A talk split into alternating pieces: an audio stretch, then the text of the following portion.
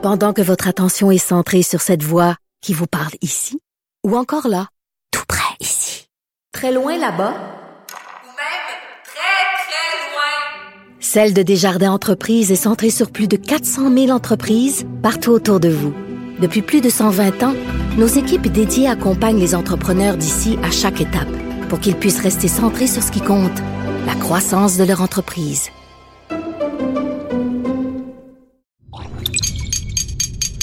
Cube Radio.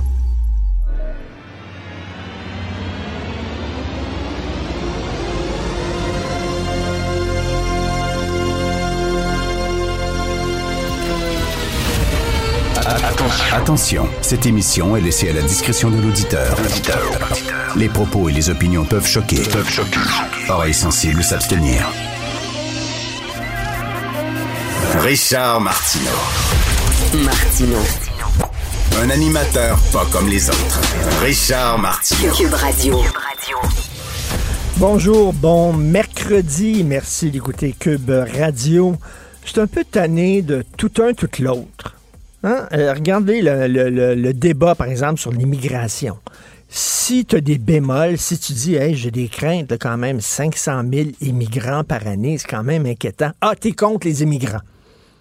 T'es contre les immigrants. J'ai vu ça, même dans mon propre journal. Ah, vous êtes contre les immigrants. Non, non, attends une minute, là. Ça, c'est, George W. Bush qui disait, t'es avec, avec nous 100% ou t'es contre nous à 100% on peut-tu être entre les deux? C'est-à-dire que non, on n'est pas contre les immigrants, mais on se pose des questions. Regardez un autre débat qui est comme ça, où on n'a pas le droit de se poser des questions, sinon on est tout de suite dans le camp des extrémistes, si on pose des questions.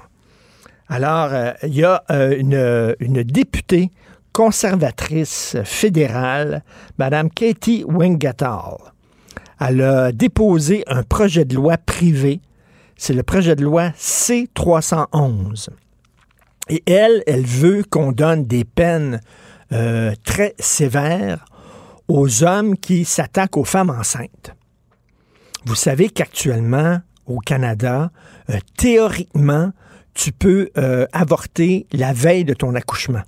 Il n'y a pas, tu sais, en France, c'est trois mois.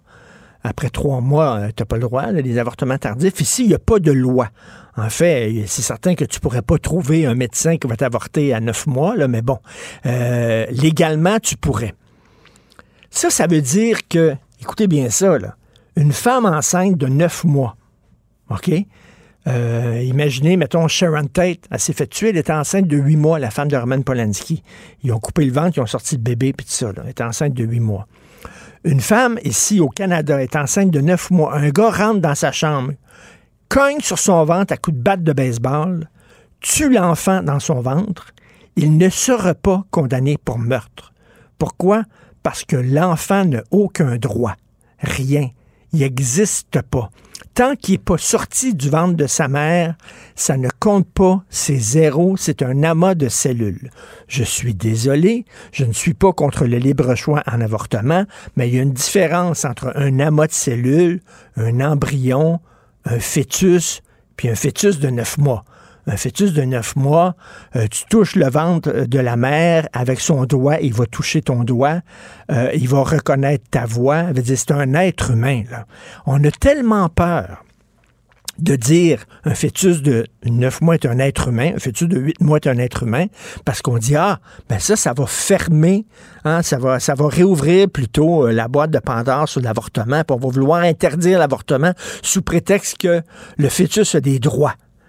Alors là, cette dame-là dépose ce projet de loi-là en disant, ben, quelqu'un qui tue euh, le fœtus d'une femme va être accusé de crime grave. On dit, ah non, non, non, non, c'est une façon pour les conservateurs de rouvrir le débat sur l'avortement.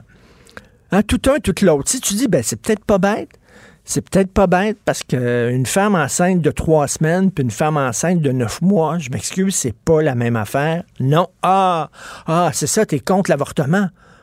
Tout un, tout l'autre. Ben non, je suis pas contre l'avortement, mais je dis qu'il y a différents stades.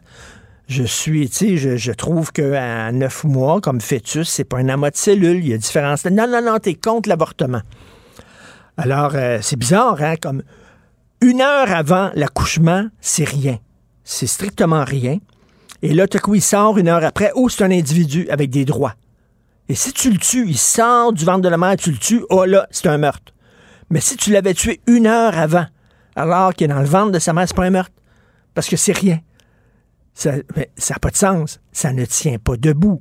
Alors moi, ça fait longtemps, j'ai un malaise avec ça. Comment ça se fait que les fœtus euh, comme ça euh, n'ont pas de droit? Elle, elle veut rien on dit non, t'es contre l'avortement. Tout un, tout l'autre. Je suis un peu tanné de cette logique binaire. On n'est pas dans un monde, justement, on dit euh, on est tanné des binaires, on est non-binaire. Mais ce serait le fun que, idéologiquement aussi, des fois, on soit non-binaire. Martineau, il n'y a pas le temps pour la controverse. Il a jamais coulé l'eau sous les ponts. C'est lui qui la verse. Vous écoutez Martino. Cube, Radio. Cette affaire qui est complètement tirée d'un film d'espionnage. Pourquoi? C'est vraiment intéressant? On peut pas dire l'inverse. Donc, la drogue, c'est donc. Un journaliste d'enquête, pas comme les autres. Félix Séguin.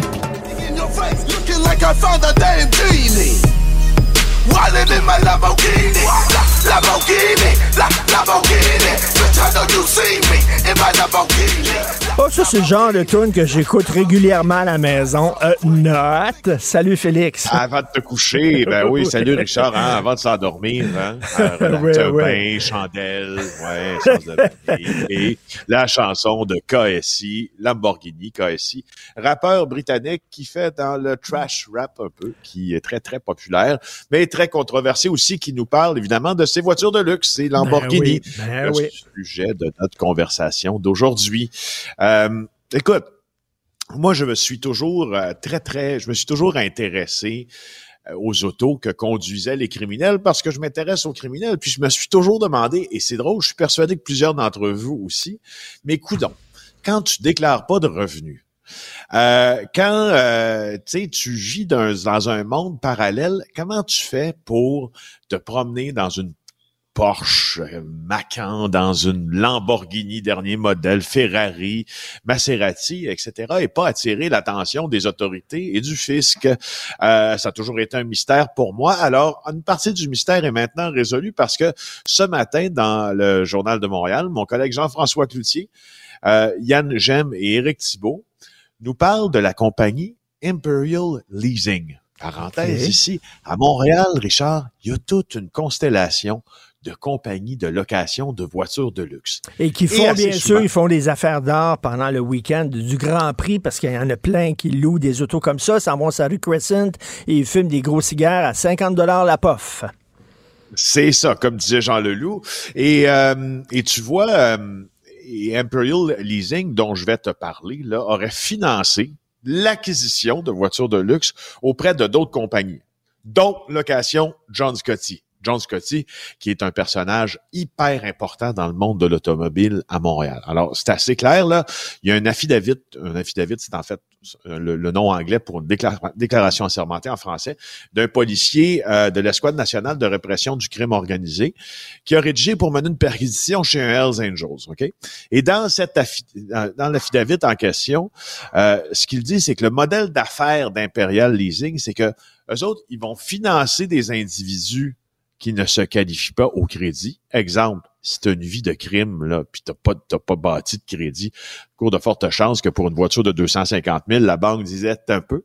Alors, on finance des gens qui se qualifient pas au crédit ou qui manquent d'argent, donc pour louer le véhicule et qui désirent payer comptant. Alors, eux, on les finance, on génère des profits euh, et on loue la voiture à quelqu'un d'autre aussi qui, tu comprends, il y a comme une oui, constellation oui, oui, de oui, locateurs dans ça. Je trouve ça assez fascinant. Euh, Imperial Leasing, une autre entreprise aussi au nom d'Imperial Motors qui aurait été financée par un homme qui s'appelle Siyomak Salemi Seyfedin, euh, selon ses mêmes allégations. On l'appelle le Perse dans la rue, lui. Euh, dans le monde interlope, oui, le Perse. Oui, oui, Seyfedin, le Perse, et qui est décrit par, euh, par euh, les policiers comme un des dirigeants d'un réseau de trafic de stupéfiants Mais bon, devine quoi? Il est aussi dans les voitures de luxe. Euh, alors, c'est intéressant. Euh, moi, je, je, je, je trouve que c'est la première porte ouverte qu'on a sur ce monde-là là, dans les articles journalistiques à Montréal. Fascinant. Et c'est une filière pour blanchir de l'argent, finalement. Et ça coûte combien louer une Lamborghini? Rien que pour un jour, par exemple. Je serais curieux de savoir. Ça doit pas être donné, quand même, louer une Lamborghini, là. Non, font- t'as bien raison. J'écoute, ça doit, compte là par mois là. euh, je veux dire un véhicule de luxe par mois qui est pas une Lamborghini, là, qui est pas une grande marque italienne ou, ou, ou, ou allemande. Là, ça peut être un 1500 à 1600 dollars par mois. Alors t'imagines une Lamborghini par jour? Écoute, Félix, euh, ce couple-là qui avait été arrêté, deux Québécois qui s'étaient fait arrêter avec 270 kilos de cocaïne à bord de leur voilier, OK? Tout- alors, le procès a avorté totalement. La procédure était totalement arrêtée. On ne sait pas pourquoi. On ne connaît pas les raisons. Ça se peut-tu? Je pose la question, toi qui connais mieux le système judiciaire que moi. Ça se peut-tu qu'ils ont décidé de collaborer avec la police? et de stouler et de donner des informations? C'est pour ça qu'on a dit, OK, on va, on ne portera plus, euh, plus d'accusation contre vous. Ça se pourrait-tu? Écoute, c'est très possible. Le fait est que dans l'abandon des accusations contre euh, ce couple du Bas-Saint-Laurent pour l'importation d'une large quantité de cocaïne, on a prononcé euh, ce qu'on appelle un nolle prosequi. Donc, un arrêt des procédures.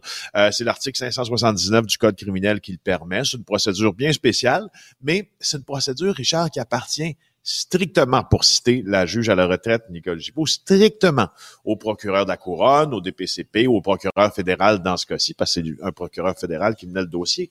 Il y a personne, à moins que, que, que, que l'on cherche beaucoup, ce qui est aussi possible, mais qui a le droit, entre guillemets, puis le procureur n'est pas contraint à dire pourquoi il abandonne les Mais procédures. ça, c'est spécial ça quand même. Ça, il peut, il peut abandonner les procédures comme ça. Il n'y a pas besoin d'expliquer Ouais. pourquoi. S'il n'y a pas besoin d'expliquer pourquoi, c'est parce que il y a peut-être d'autres choses qui se trament par Bon. derrière puis qu'on ne veut pas dévoiler. oui. là. C'est ça. Alors, donc, tu as raison. Puis, juste pour référence, là, pour que les gens, les gens sachent de quoi on parle, il y a deux Québécois, deux, un couple du Bas-Saint-Laurent, euh, un homme, sa femme, 270 euh, kilos de cocaïne à bord de son euh, de son voilier. Et donc, le voilier vogue vers euh, vers le Canada, sur la côte est du pays, et il oublie de déclarer, lui, son arrivée, ou il ne déclare pas son arrivée au Canada. Et là, l'Agence des services frontaliers euh, arraisonne euh, le bateau qui s'appelle l'Interlude 270 kilos de cocaïne à bord, une valeur de 33 millions. Alors, tu vois, il y a eu accusation, blablabla. C'est un gars, c'est un vieux loup de mer, cet homme-là, euh, monsieur, euh, monsieur Raymond, puis madame Casey, aussi des gens là, qui sont habitués euh, de piloter des navires ou des voiliers ou etc., très connus dans le bas du fleuve. Bon, bon, tout ça est dit. Là, on revient à l'annulation des chefs, donc à l'annulation du procès, le nommé prosequi. Il y a une raison pour laquelle la justice ne contraint pas les procureurs, puis je pense que tu as comme un peu deviné c'était quoi, parce que c'est un peu ton entrée en matière, ne contraint pas le procureur à dire pourquoi il a arrêté les procédures. Parce que normalement, il y a deux choses. Soit qu'on se rend compte que dans la manière dont notre preuve a été montée, les policiers ont fait quelque chose, ou les avocats, de bien grave qui euh, qui ne tiendra pas la route devant un procès, puis qui va les exposer, puis qui, qui va y avoir un comportement tu sais, qui sera qui, qui, qui, qui, qui portera préjudice au, à la charte des droits et, aux droits et aux libertés de l'accusé. Euh, aussi, il y a une autre option, c'est qu'on peut décider d'abandonner les accusations si on, exemple, si euh, les commanditaires de l'opération, là, c'est pas M. Raymond puis Mme Casey, là, qui ont financé oui, oui, l'opération oui, de, de, pour 33 millions. Ben, disons qu'on était capable finalement de remonter jusqu'aux opérateurs de tout ça. Euh, c'est possible qu'on décide, OK, Raymond et Casey, le petit couple du Bas-Saint-Laurent, je laisse passer et je me concentre sur les plus gros. On laisse, on laisse les ménés. On, on, on pêchera pas les ménés. On va s'intéresser aux requins, aux gros poissons. Ça, là. exactement. Exactement. Donc, tout ça fait partie des possibilités. OK. Écoute, euh, très rapidement, un chauffeur, euh, 25 ans de conneries. Comment ça se fait que ce gars-là a pu encore conduire? Pourquoi, à un moment donné, on ne retire pas purement et simplement le permis de conduire à quelqu'un? Maudit. Non, je, je sais, je sais pas, je sais pas, j'ai vu ça comme toi, effectivement. Euh, ça pourrait être plus rapide. T'as bien raison. Hey, le Je- gars, il a causé un mort. là. Il a causé un mort il y a quelques années. Quand tu fais ça, c'est bonjour, on enlève ton permis, puis c'est tout. Bonjour. Merci beaucoup, Félix Séguin. On se reparle Merci. demain. Excellente journée. revoir. Salut. Martino.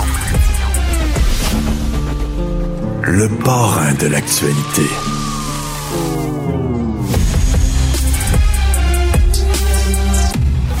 Cube Radio. Cube Radio.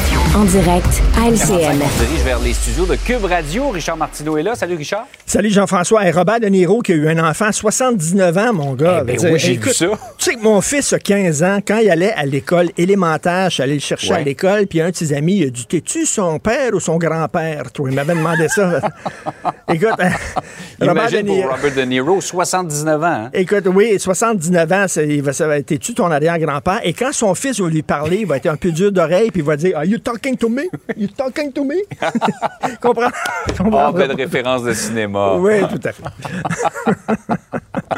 Hey, Richard, euh, euh, le Canada a bien fait de la vie de tout le monde d'expulser le diplomate chinois, mais la vie générale aussi, c'est euh, que ça, s'est fait un peu tard. Ben, ça a pris du temps. Et écoute, donc, c'est euh, Zhao Wei qui été euh, finalement euh, sorti là, du Canada parce qu'il avait tenté d'influencer, en fait, de menacer, hein, de menacer même la, famille d'un, député conservateur, M. Michael Chung. Et là, Justin Trudeau dit Je n'étais pas au courant. Le service de renseignement ne m'a pas mis au courant. Il y a des gens qui disent Ben non, il le savait fort bien. Écoute, s'il était pas, s'il était effectivement au courant, il le dit pas, il ment. Et s'il n'a pas été au courant, il y a un sacré problème. Et selon les experts, depuis 1997, 1997, le service de contre-espionnage est au courant que de l'ingérence de la Chine dans le Canada. Et un des problèmes, c'est que aux États-Unis, je disais ça aujourd'hui dans, dans le journal, euh, aux États-Unis, euh, tu sais, le président des États-Unis, tous les jours, il y a ce qu'on appelle un briefing en anglais, un brefage en français. Là. Il y a les gens du contre-espionnage qui le rencontrent tous les jours en disant, ben ça, voici euh, les, les- les dossiers urgents à régler. Il y a ça, il y a ça, il y a ça. Tous les jours. Au Canada, ça se passe une fois par semaine seulement. Donc, euh, écoute, c'est pas beaucoup, mais tu sais, c'est comme, on dit, on est le Canada, nous autres. On n'est pas super important. on est le Saint-Cyril de Wendover du monde entier. tu sais, je veux dire, là. Pourquoi les gens nous espionneraient? hein? Regarde les, les, les, euh, tu regardes les publicités de l'armée aux États-Unis, puis tu vois des gars tirer, tout ça. Nous autres, les publicités de l'armée, ça a l'air des scouts. Là, ils creusent des trous, puis des puits, puis ils donnent à manger à des enfants. On dirait que c'est un organisme humanitaire. Fait qu'on se dit, ben pourquoi la Chine s'intéresserait à nous? Je suis désolé, mais on a des universités de fine pointe. Ouais. On fait de la Ah ouais. recherche de fine pointe. Nortel était vraiment à l'avant-garde Mm. de toutes les autres entreprises en téléphonie. Ils se sont littéralement fait voler leurs secrets. On était un peu niaiseux pendant trop longtemps et c'est ce que les gens disent. Et là, vraiment, on voit qu'il va falloir se sortir la tête du sable et on dit que, ouais, bon, un diplomate qui était sorti, c'est bien correct, mais peut-être qu'il faudrait aller plus loin que ça. Cela dit, on fait beaucoup d'affaires avec la Chine. hein. C'est 100 milliards de dollars euh, de produits qu'on importe de la Chine par année. Donc, on, est un petit peu pris. Mais écoute, il, était temps qu'on allume un peu sur ce pays-là. Oui.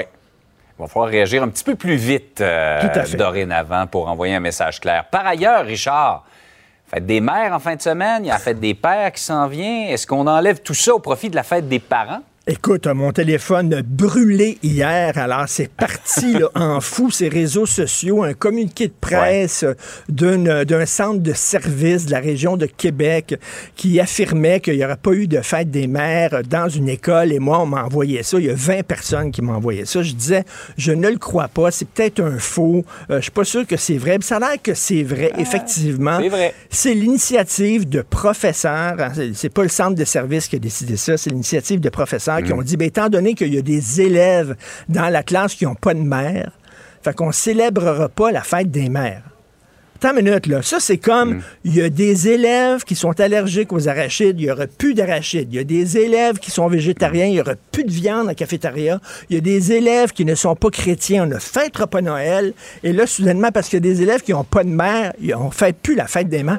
Écoute, quand tu regardes tout ça, là, il n'y a plus de père, il n'y a plus de mère, c'est parent 1, parent 2, OK, là? Il n'y a plus d'hommes, il n'y a plus de femmes. Maintenant, c'est des détenteurs d'utérus ou des propriétaires de testicules. Un homme peut se réveiller le matin en disant, je suis une femme, je vais aller dans une prison pour femmes, je vais faire partie d'une compétition de femmes. Écoute, il y a des drag queens partout et tout ça. Tu regardes ça, moi, là, me dire de quoi? Je suis un peu tanné de me battre contre mon époque. J'ai décidé, tu sais, les Anglais ont deux expressions. If you can't beat them, join them. Si tu peux pas les battre, joins-toi à eux. Bon. Et euh, Alors, go with the flow. Go with the flow en disant, je suis le courant. J'ai décidé de ne plus me battre contre mon époque et de l'embrasser, mon époque. Alors voilà. voilà. Je pensais, je pensais pas que tu irais jusque-là ce matin. J'embrasse mon époque. C'est le nouveau Richard. Voilà. Je laisse tomber les gants. On est rendu là. C'est le cas de le dire, j'embrasse mon époque, ça va laisser des grosses traces d'ailleurs. Tout à fait. Bonjour. Bah, bonne journée le Hey. Richard, passe une belle journée. Bonne journée. Salut.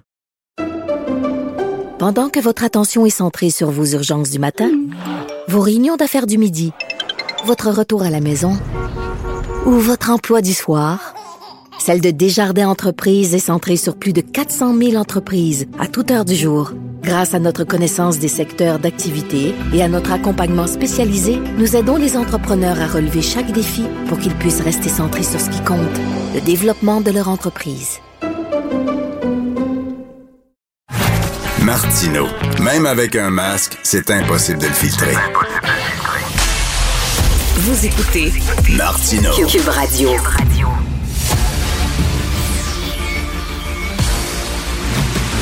Jean-François Lisée. On va juste dire qu'on est d'accord. Thomas Mulcair. Je te donne 100 raison. La rencontre. C'est vraiment une gaffe majeure. Tu viens de changer de position. Ce qui est bon pour Pitou est bon pour Minou. La rencontre. Lisée. Mulcair. Alors, Tom, la grosse question, c'est est-ce que Justin Trudeau avait été vraiment averti de l'ingérence de la Chine euh, ou de- des- des tractations de la Chine là, auprès de certains députés ou pas? Euh, Il y a des gens qui disent qu'on été très naïfs pendant trop longtemps. Ah, le, le papier d'aujourd'hui d'Emmanuel Latraverse Oui. est super là-dessus. Je, je recommande hautement pour toutes les personnes qui nous écoutent et qui suivent le dossier de la Chine et du Canada de Justin Trudeau. Il a, il a été au-delà de naïf. Il, il- il est allé lui-même en Chine deux fois plutôt qu'une au début de son mandat. Vraiment, comme son frère, hein, on a eu droit à Sacha, on apprend ce qu'il pense de la Chine, c'est le plus merveilleux pays au monde. merve- Tu sais, bon, peu importe que c'est une dictature communiste, euh, ça c'est des détails qu'il faut pas regarder. Oh, pas de liberté d'expression, pas de liberté d'association, c'est pas grave ça. C'est vraiment un pays exceptionnel. Et, Justin Trudeau avait bu de ce coulé de là aussi, et c'est là où il était rendu dans ses propres affaires. Sauf qu'un jour, il s'est réveillé. Euh, Lors de sa deuxième visite, où il a il aurait voulu qu'il en soit question d'un- d'une entente de libre-échange avec la Chine.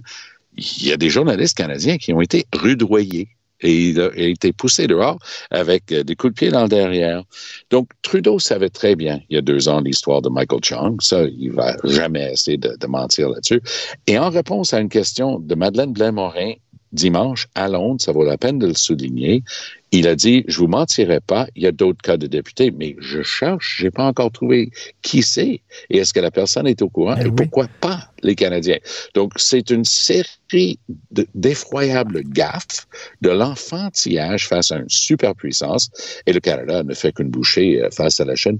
Est-ce que l'histoire récente, le, le tit for tat, le, bon, je te mets ton gars dehors, tu mets notre, euh, notre euh, député, notre de- diplomate dehors à, à Shanghai. Est-ce que ça va s'arrêter là? Peut-être pour l'instant, dans, dans le visible, mais dans le sous-main, où les Chinois euh, sont en train de, se faire une place, tailler une place incroyable à travers la planète, ben, le Canada va passer à la trappe. Et Jean-François, dans le Devoir, il y a Marie Vastel qui écrit puis qui dit aux États-Unis, euh, le président des États-Unis reçoit un briefing, un brefage des services de renseignement euh, sur une base quotidienne. Une fois par jour, le gars du renseignement arrive et dit Regarde, il y a ça, ça, ça comme dossier prioritaire.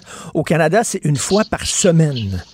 Ben, ça dépend. Alors, on a eu euh, Cathy Telford qui a témoigné euh, euh, au comité parlementaire là, il y a deux semaines. Elle dit, ben, il y a des éléments de, de brefage euh, tous les jours. Parfois, le premier ministre l'a tous les jours. Parfois, il y a une synthèse hebdomadaire. Et parfois, c'est oralement. Parce qu'il faut savoir que le, le, le les, agences de renseignement canadiens, donc il y en a deux, le CRS et euh, le, service d'écoute électronique, euh, sont branchés sur euh, la CIA, le MI6, etc. Et on a énormément d'informations qui arrivent de, nos alliés.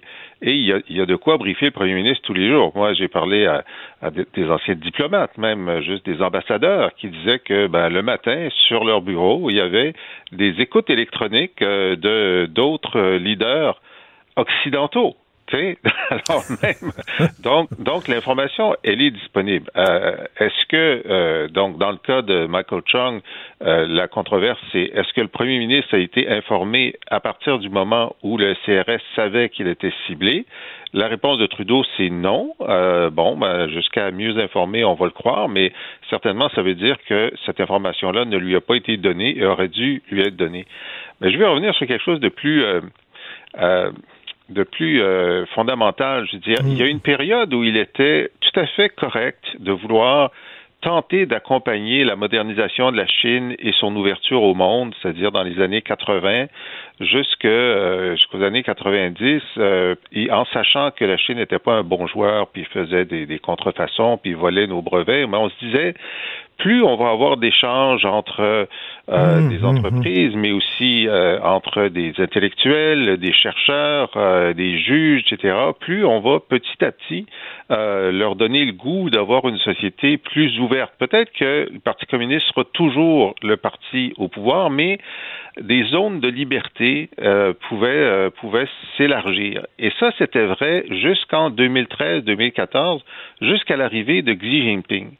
Et quand Xi Jinping est arrivé, ben là, il y a eu une période de régression. Mais dans un premier temps, c'était pas la première mmh. période de régression. Donc, ça a quand même pris quelques années avant de tirer la conclusion que là, on était parti pour euh, un rétrécissement des libertés, puis que ça, ça servait plus à rien d'essayer d'être de, de, gentil avec la Chine. Et puis moi, je dis que l'année clé, c'est l'année 2019, quand euh, quand la Chine a réprimé euh, les manifestants de Hong Kong et a ben renié oui. sa parole pour ben laisser oui. Hong Kong démocratique. Alors donc, ceux qui, après 2019, ont, ont continué à croire qu'ils pouvaient accompagner la Chine, ce sont des idiots utiles. Ben exactement, Tom. Après avoir vu cette image qui a frappé tout le monde de, de cet homme-là debout devant une, une filée de tanks, euh, quelle image extraordinaire. On va l'avoir en tête jusqu'à notre dernier souffle.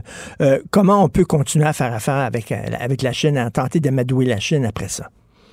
Pense que Jean-François vient de le souligner mmh. si bien, c'est-à-dire qu'on avait remplacé cet idéal d'une Chine qui pouvait se relever, et on a participé à ça, à une Chine qui est un acteur à travers le monde en ce moment. Il y a, il y a le programme euh, Belt and Road. Ils veulent connecter justement tout l'Orient avec euh, l'Ouest par une série euh, d'infrastructures portuaires, notamment des chemins de fer, des autoroutes. Et on parle d'un truc de, plusieurs milliers de milliards de dollars. Mais dans un pays, justement, comme le Sri Lanka, où ils ont installé euh, des installations portuaires absolument incroyables dont le pays avait rudement besoin, mais le pays n'est pas capable de remplacer. La Chine, la Chine a dit, aucun problème. Voici comment vous allez nous remplacer. Nous, nous on va s'occuper de ces ports-là et on va pouvoir mettre nos bateaux militaires là-dedans et ça va être loyer qu'on va pas vous payer parce que c'est théorique, mais on, on, va être en train d'utiliser ça pour nos propres fins. Et ils sont en train de faire ça à travers la planète. C'est une, c'est un dur réveil, mais c'est qui les, les, pires acteurs en ce moment? C'est la Russie de Vladimir Poutine, une autre dictature, parce que détrompons-nous, là. Ils peuvent dire mmh. démocratie, république jusqu'à la fin de leur jour. C'est une dictature du Parti communiste chinois qui ne tolère non seulement aucun autre parti politique, ça c'est la partie facile, mais aucune idée d'une pensée de dire autre chose que ce que le gouvernement veut. La base du truc de Michael Chung, c'est quoi? Et, euh, Chung a piloté une résolution contre le génocide pratiqué en ce moment contre le peuple ouïghour, une minorité musulmane dans l'ouest de la Chine. Mm. S'entend, on n'est pas en train de parler de, de Deuxième Guerre mondiale quand on dit génocide, on est en train de parler de la définition des Nations Unies d'un génocide lorsque tu essaies d'effacer un peuple. Donc, c'est très grave ce qui est en train de se passer, mais ce qui est encore plus grave, c'est que dans une démocratie, on a un gouvernement incapable de mettre ses culottes de grand garçon, se tenir debout et de dire ça passe pas. Tout à Il fait. faut dire aussi qu'il y a quand même une filière importante au Parti libéral, donc il y a Oui. une tradition Oui. dont il était, il était difficile de se dégager. Évidemment, euh, Pierre Trudeau avait été le premier à reconnaître la Chine alors que les États-Unis reconnaissaient juste Taïwan pour représenter la Chine. Mais ensuite, euh, les Desmarais ont été extraordinairement euh, impliqués dans euh, le développement des affaires avec la Chine. Ils étaient les amis de, de Li Peng, d'ailleurs, le, le boucher de Tiananmen. Et euh, très longtemps, les, donc cette filière Parti libéral, Power Corporation était très attachée à la Chine. Et donc, c'était plus difficile pour eux de renoncer à ce- ce- cet investissement de, de, de 30 ans en Chine que, disons, le Parti conservateur, le NPD, qui n'était pas aussi, aussi lié. Donc, Mmh, je dis pas ça pour les excuser, là, mais je dis ça pour montrer comment la, la, la profondeur de, de- du lien entre les libéraux fédéraux et les- et, et l'engagement chinois était vraiment euh, très considérable. Jean-François, j'ai une question qui me brûle les lèvres concernant l'immigration. Je te la pose et après ça, on va entendre la réaction de Tom. Euh, Aujourd'hui, dans le Journal de Montréal, Maria Mourani dit Vous craignez la hausse des seuils d'immigration, faites des bébés. Est-ce qu'on est, est, qu'on est dû pour une véritable politique nataliste au Québec, Jean-François? On va se faire accuser de re- vouloir retourner les femmes à la cuisine. Hmm. Qu'est-ce que tu en penses? Non, moi je pense qu'on a eu ce débat-là au cours des dernières décennies, puis la meilleure politique familiale, c'est de permettre aux parents d'avoir les enfants qu'ils désirent.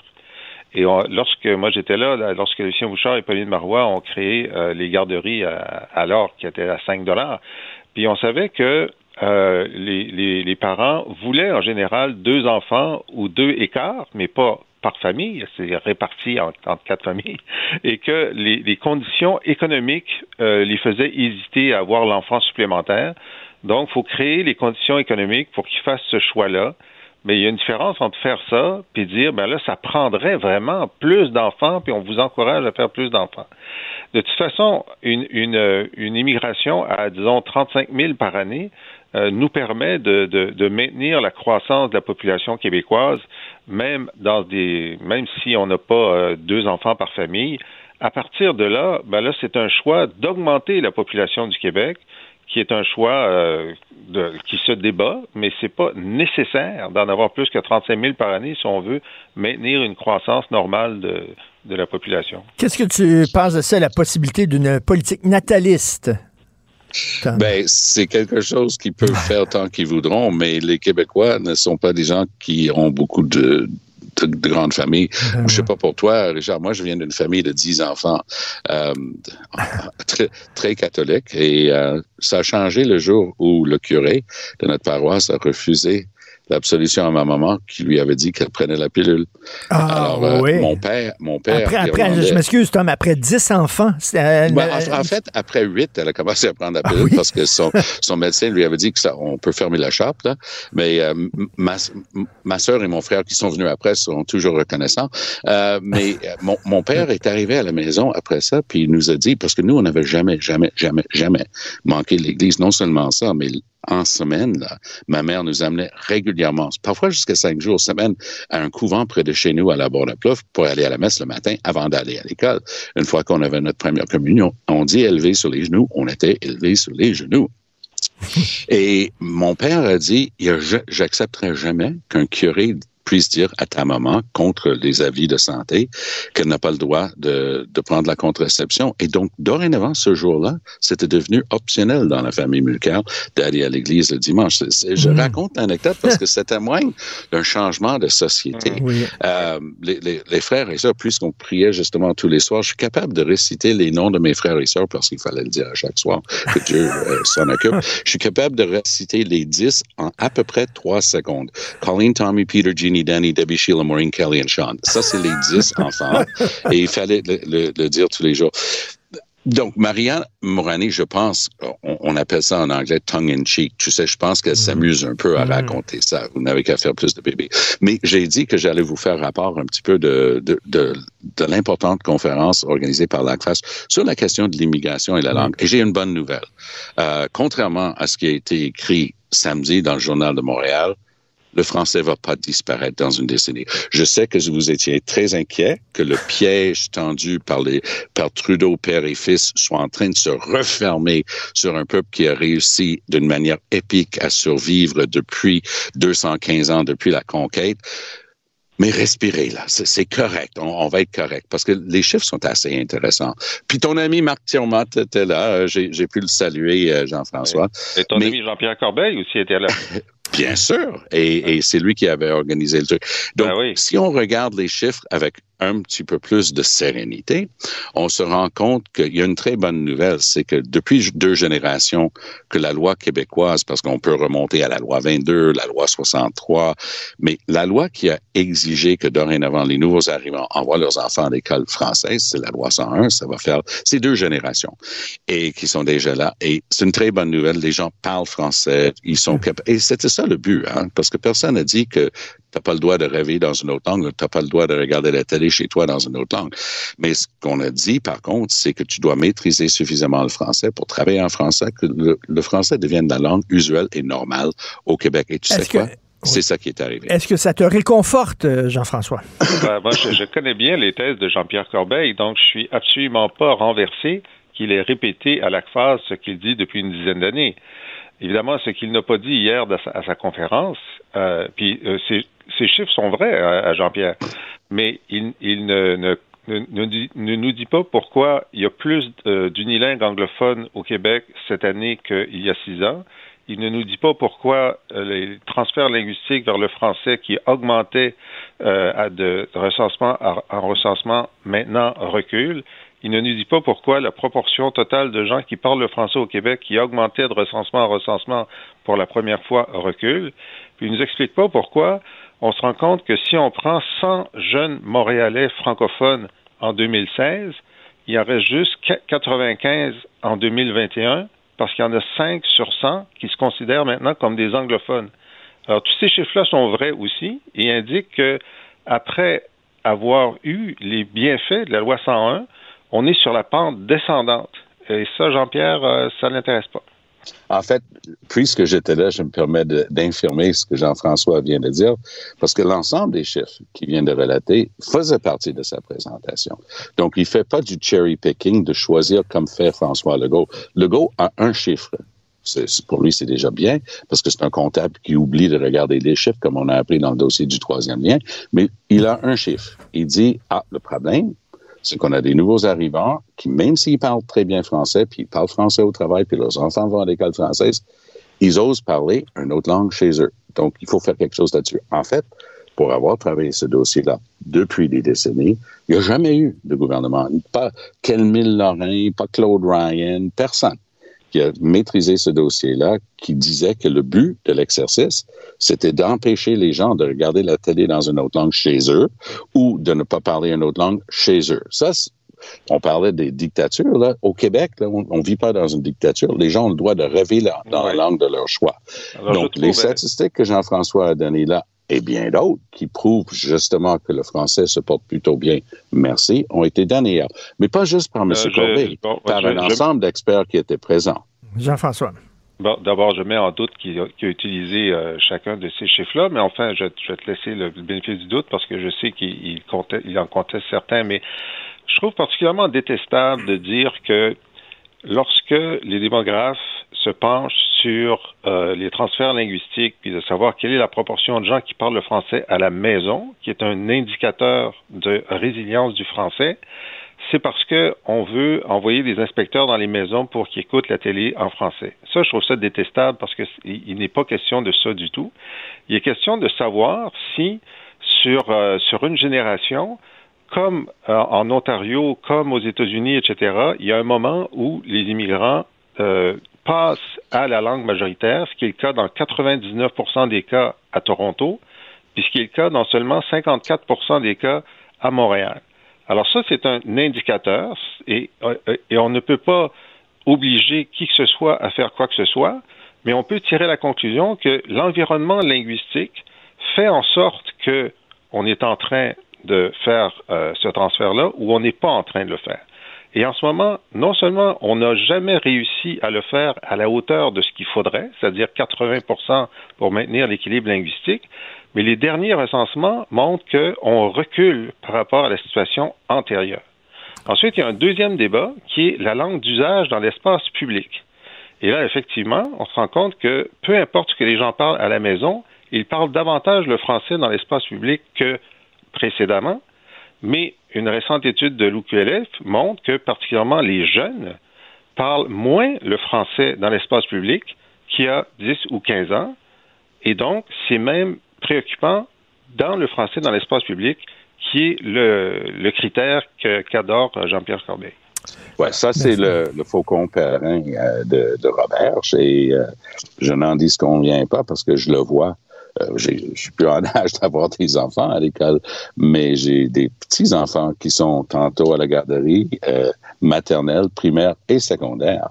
Et oui, euh, je le constate avec leurs amis. Je, constate justement que cette, ambiance qui est universelle, parce que les médias sociaux n'existaient pas il y a 25 ans. Donc, à moins que l'on veuille essayer de mettre une sorte de, chape autour du Québec et dire ah ben nous là les médias sociaux passeraient pas chez nous comme au Danemark ou en Suède ou aux Pays-Bas.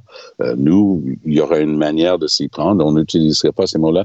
Dire aux jeunes, soyez fiers de votre langue, maîtrisez-le bien, apprenez bien à l'écrire, ça c'est une chose. Mais de là à se lamenter et de dire, non, non, mais tu as fait une, tu as admis la langue usuelle au Québec, contrairement à 1977 quand la loi 101 a été adoptée, aujourd'hui, la langue usuelle est, généralisée au Québec, c'est le français.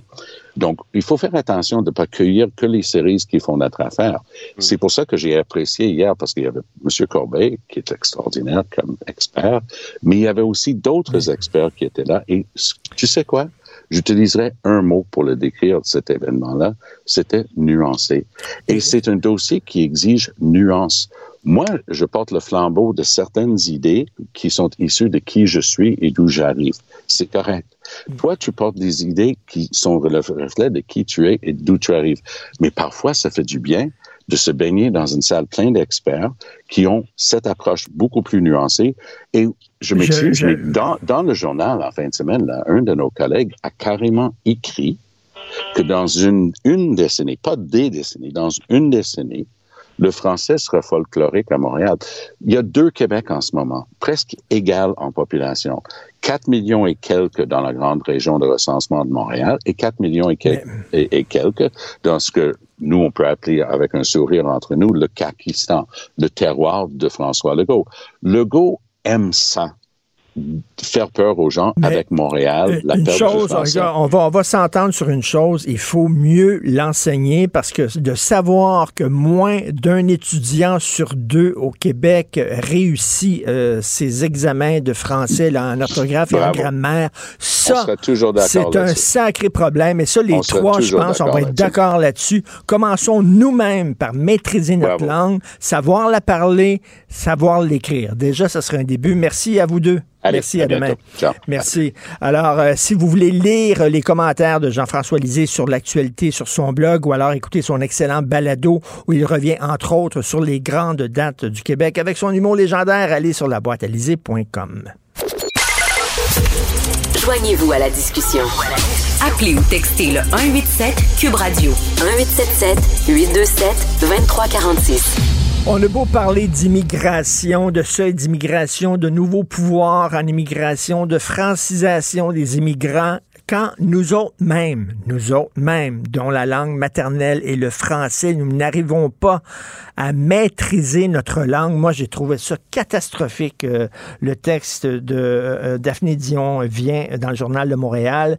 52 des élèves en cinquième secondaire au Québec n'auraient pas atteint la note de passage en orthographe lors de l'examen du ministère de français de 2022. C'est catastrophique. Philippe Lorange, étudiant à la maîtrise en sociologie, sociologie à l'UCAM et auxiliaire d'enseignement à l'UCAM en sciences politiques, a écrit d'ailleurs un texte là-dessus que vous pouvez lire dans la section Faites la différence du journal, euh, intitulé Qualité du français écrit. Et si nous nous remettions à la lecture, bonjour Philippe. Bonjour. La lecture et la dictée. Je lisais dans, dans le Devoir, je sais pas si Philippe te lu ça, mais euh, il y avait un- une série de chercheurs et de professeurs euh, qui ont dit c'est épouvantable le nouvel institut d'excellence en éducation que veut créer François, euh, François Legault et Bernard Drinville. Euh, ça n'a pas de bon sens. On veut nous imposer des valeurs néolibérales comme la compétition, comme euh, c'est- presque la réussite, l'excellence, c'est presque euh, des, valeurs néolibérales de droite, euh, noter, euh, donner des notes, dire toi tu penses, toi tu penses pas. Ça a l'air, c'est du grand capitalisme. Est-ce qu'on peut revenir justement à un enseignement un peu rigoureux du français? Oui, après, je sais pas si ça passe nécessairement par un esprit hyper compétitif, mais du moins, il faudrait qu'il y ait un souci d'excellence, comme tu dis. Mais malheureusement, il est de moins en moins là. Et je crois que ça dessert en fait les étudiants, parce qu'on sait très bien que depuis plusieurs années, on parle d'une école à trois vitesses. Donc, il y aurait, par exemple, ceux qui sont à l'école privée, ceux qui sont à l'école secondaire publique euh, avec un programme par- comme international, puis il y aurait le, le, le public euh, normal, si on veut. Oui. Mais si on est toujours dans l'idée qu'il faut pas rechercher d'excellence ou d'une une grande réussite chez ceux qui sont dans le, le public normal, ben ceux qui sont déjà bons font juste comme devancer si on veut. Ils continuent d'être très bons. Puis ceux qui sont pas très bons, ben ils font ils se font donner la note de passage. Puis ben ils évoluent pas vraiment là-dedans dans cette histoire-là. Donc c'est pas vraiment c'est pas aussi gagnant qu'on puisse le laisser penser finalement. En bout de compte, on, on, on fait juste euh, on fait juste comme radicaliser les, les écarts, si on veut. Donc, moi, je trouve que à l'école secondaire, il y a un manque d'ambition, ce qui, que- ce qui ne Oui. s'explique pas forcément juste par les professeurs, mais aussi par parfois un manque de moyens, mais aussi par des philosophies de, de pédagogie qui ne sont pas forcément les meilleures, avec l'idée qu'il faut toujours des tableaux interactifs, des iPads et tout ça. Oui. Alors que il y a pas si longtemps encore, les grands séminaires d'autrefois, il y avait rien de tout ça, puis pourtant les gens sortaient de l'école en sachant Ben, bien écrire. Ben, c'est ça l'affaire, c'est que, tu sais, on dit, ouais, c'était des vieilles méthodes, mais je m'excuse, mais c'était des vieilles méthodes qui, semblaient fonctionner, ces méthodes-là. On dit, oui, mais il n'y avait pas les médias sociaux à l'époque. Ça a changé la donne. C'est les médias sociaux qui ont changé la donne. Les gens lisent moins. C'est ça le- qui a changé la donne. C'est pas vraiment les méthodes utilisées, mais tu sais, le par cœur, la dictée, réécrire régulièrement, puis euh, c'est comme ça que tu apprends aussi à maîtriser une langue, là. Ben oui, mais En en, plus. Ouais, mais c'est ça. Mais aujourd'hui, on dirait que la pédagogie est très axée sur euh, la, la récréation permanente. Donc, il faut toujours que ce soit des jeux, toujours qu'il y ait un bingo, euh, il faut toujours qu'il y ait comme un petit jeu quelque part, euh, de telle sorte que, en même temps, c'est aussi parad- c'est assez paradoxal parce que le temps de récréation, par exemple, au primaire, n'est pas très long. Et ni au secondaire d'ailleurs. Donc c'est comme si, vu qu'on a, on a comme pas de récréation vraiment, ben là on étend la récréation partout dans le cours. Mais on a envie de dire, peut-être qu'il faudrait avoir des séparations plus claires. Le cours devrait être plus sérieux et axé justement sur des lectures, pas juste des lectures faciles, mais aussi des lectures de classiques, des lectures plus difficiles, arides. Et ben, le temps de récréation, le temps pour socialiser serait peut-être plus important. Comme ça, on aurait des séparations plus claires. Mais là, c'est comme si de nos jours, il faut qu'il y ait une extension infinie de la récréation. Mais à un moment donné, il faut aussi comprendre que l'école. C'est ça, puis l'école, il faut comprendre que c'est pas quelque chose qui est toujours plaisant. Il y a toujours cette idée que mais là les jeunes euh, ils s'ennuient à l'école ils aiment pas ça mais c'est normal c'est pas toujours facile l'école c'est pas toujours plaisant ça prend ça Mais- prend de l'effort une concentration Et- OK, mais tu disais faire lire des classiques, par exemple. Il y a des gens qui disent, écoute, c'est la meilleure façon d'écœurer les jeunes, c'est de leur faire lire des classiques. Il faut aller les chercher où là où ils sont, c'est-à-dire les faire, leur faire lire des, des polars, des livres fantastiques, etc., là, qui vont les intéresser, qui vont les intéresser, tout ça, plutôt que tout suite leur faire lire Madame Bovary de Flaubert. là. Qu'est-ce que tu en penses? Tu Ben, tu ouvres là-dessus? C'est parce que c'est pas la même chose en fait. On peut pas, on peut les mettre sur un pied d'équivalence comme si, ben, dans les deux cas, c'est, un livre, donc ça vient à la même chose. Parce que dans le cas, le classique a un plus grand vocabulaire, puis ça prend un plus grand effort. Puis aussi, ça fait partie de notre civilisation, c'est des piliers de notre civilisation, c'est un héritage qu'il faut transmettre, puis c'est à la mission de l'école de le transmettre. T'sais, si on, on- c'est drôle parce qu'on donne pas ces, ces genres de philosophie-là en mathématiques. Il y a personne qui va dire les jeunes n'aiment pas l'algèbre, donc on va se contenter de, continuer les éditions. Ben non. à un moment donné, on est rendu à l'algèbre. On est rendu là. Même s'il y en a qui sont rendus, qui ça leur tente pas, qui sont tannés. On est rendu là. On a besoin de transmettre ça. Et c'est la même chose pour les classiques de la littérature, pour d'autres ouvrages d'histoire, de philosophie. On est rendu là, tout simplement. Si plus jeune, on va se concentrer sur des lectures plus faciles, ben, au fil du temps, on est censé rendre des choses plus difficiles puis transmettre des choses qui sont importantes, qui font partie de, de- de notre nation, de notre répertoire euh, civilisationnel, national. Donc, il faut le transmettre.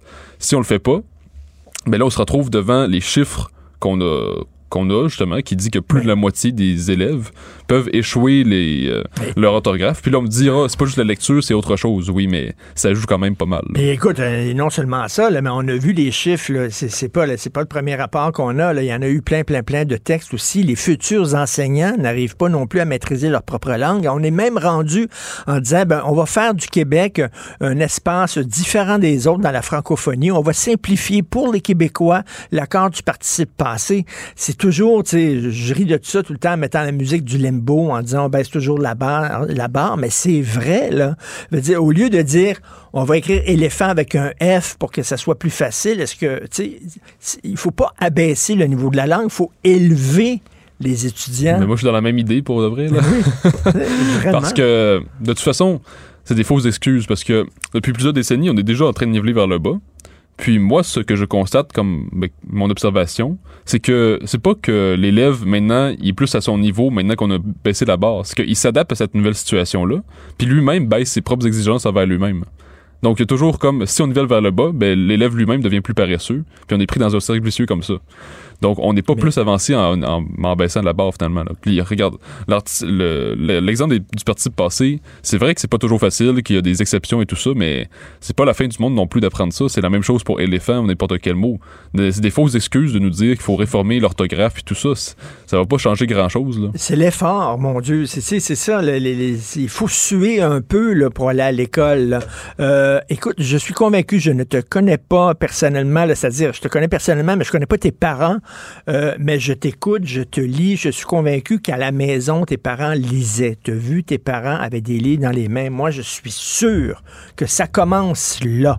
Si tu vois pas ton père, surtout pour les petits gars, si tu vois pas ton père avec un livre dans les mains de temps en temps, euh, t'as beau avoir les meilleurs profs, euh, ça commence à la maison et malheureusement, au Québec, on lit pas beaucoup. Non, c'est une réalité. Euh, je pense que c'est extrêmement important pour les parents de transmettre le goût de la lecture. C'est sûr que c'est important.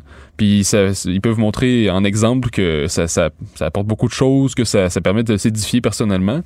Mais justement, si on n'a pas d'exemple autour de soi, mais là on est comme on peut pas on peut pas comprendre finalement puisqu'on voit ça on voit le livre comme quelque chose d'étranger quelque chose Oui. de snob comme je disais dans mon texte donc on, on comprend pas très bien puis on se dit que c'est ennuyant parce qu'on préfère euh, aller faire du sport euh, pratiquer quelque chose d'autre et on ne comprend pas toute la richesse qui se renferme là-dedans donc euh, après moi je, vois ça je crois que c'est je vois pas en quoi on peut on peut avancer en tant que société si on est toujours dans l'idée que ben la lecture c'est pas forcément si important ou bien on fait juste des petites lectures euh, du genre fantasy thriller donc si on n'est jamais capable de prendre au sérieux l'éducation euh, sous un plan plus classique ben, il n'y aura jamais d'amélioration, en fait. On n'aura pas multiplié les programmes. Euh, regardez, même depuis plusieurs décennies, on a remarqué qu'on a beaucoup investi de plus en plus dans les psychologues, le soutien à la réussite, Oui. l'orthophonie, etc.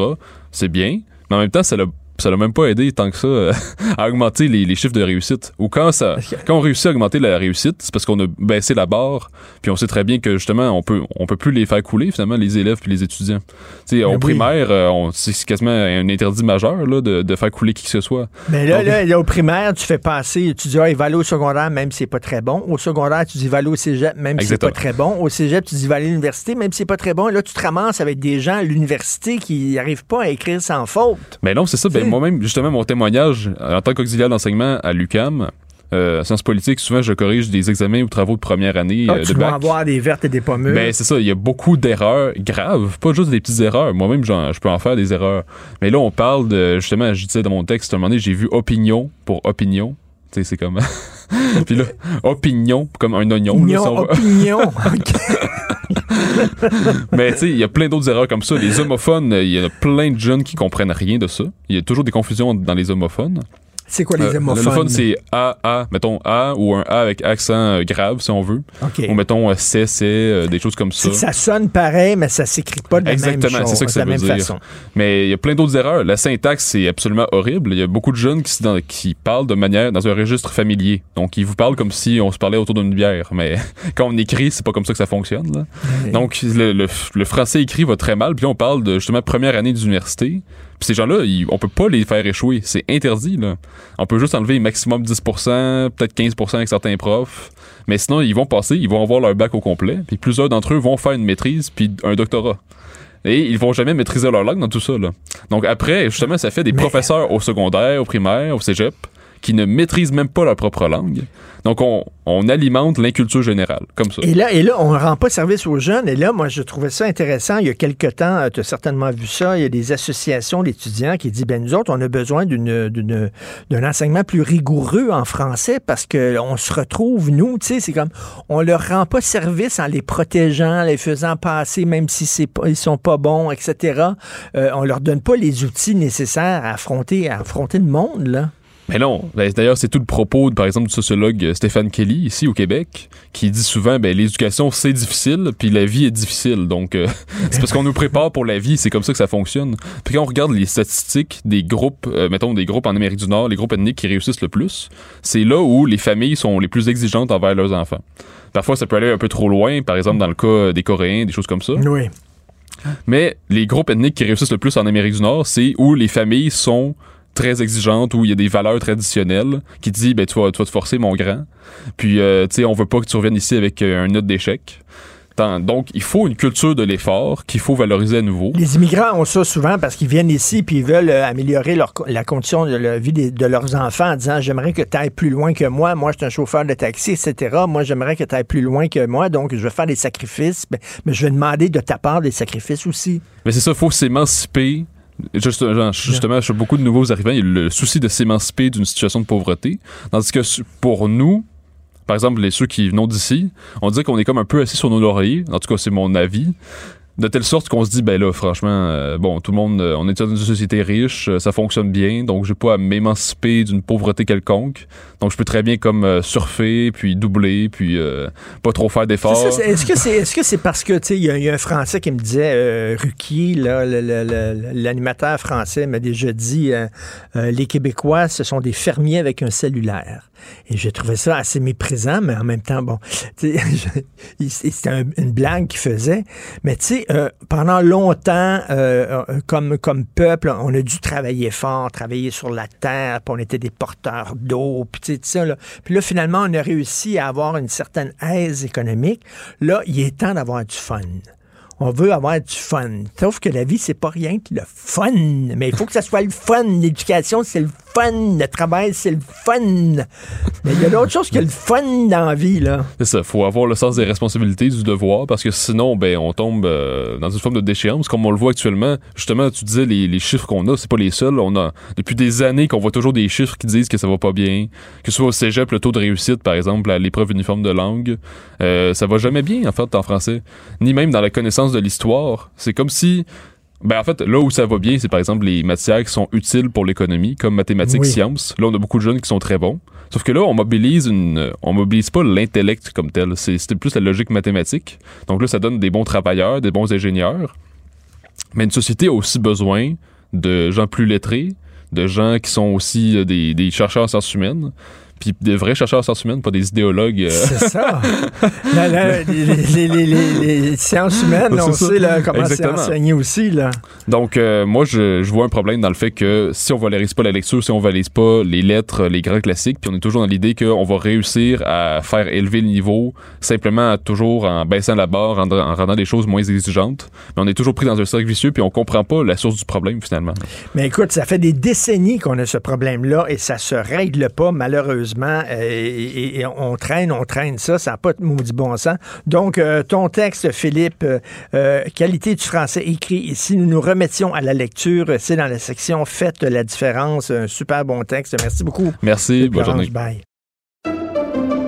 Pendant que votre attention est centrée sur vos urgences du matin, vos réunions d'affaires du midi, votre retour à la maison ou votre emploi du soir, celle de Desjardins Entreprises est centrée sur plus de 400 000 entreprises à toute heure du jour. Grâce à notre connaissance des secteurs d'activité et à notre accompagnement spécialisé, nous aidons les entrepreneurs à relever chaque défi pour qu'ils puissent rester centrés sur ce qui compte, le développement de leur entreprise.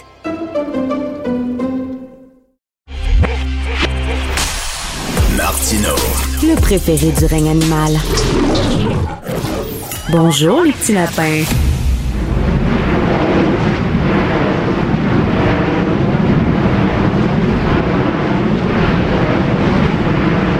Wow, Ça, c'est euh, notre réalisateur Jean-François qui a décidé de mettre ça. Est-ce que c'est un avion supersonique qui est en train d'atterrir? Non, ce sont des éoliennes c'est le bruit que font des éoliennes. Ça a l'air des grands oiseaux quand on voit ça de loin, puis on conduit en auto, là, puis on dit ah c'est tout blanc, puis c'est tout.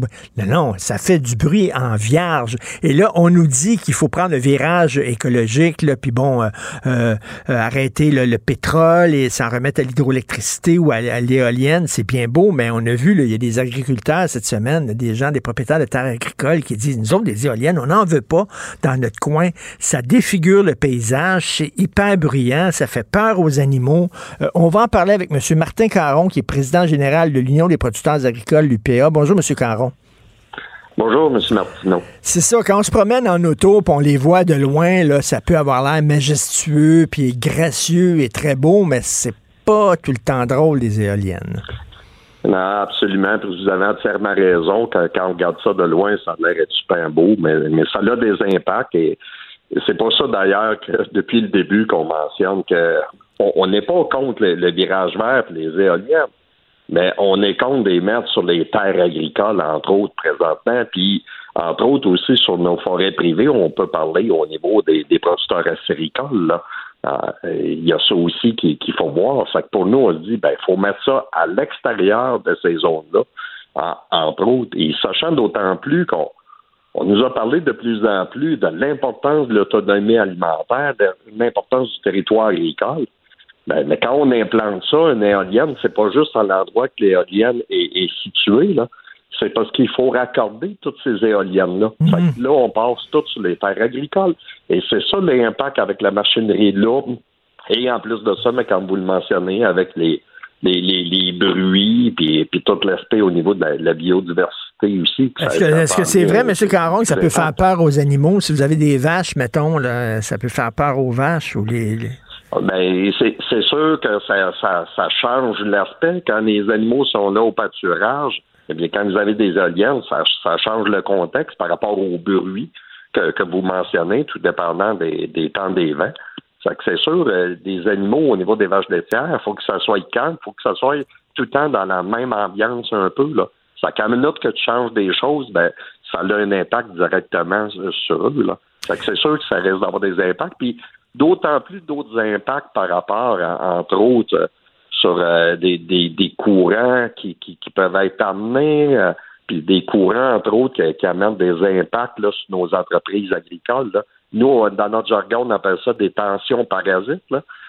ces tensions parasites-là, ça amène un retour de courant sur nos installations et qui amène des impacts face à, nos animaux, puis ça les stresse, là, parce qu'ils sont beaucoup plus sensibles au courant que nous, on peut l'être. Puis là, il faut acheminer cette électricité-là produite par les éoliennes. C'est-tu acheminé par des fils qui sont enfouis, ça, ou c'est acheminé par des fils qui sont euh, dans les airs?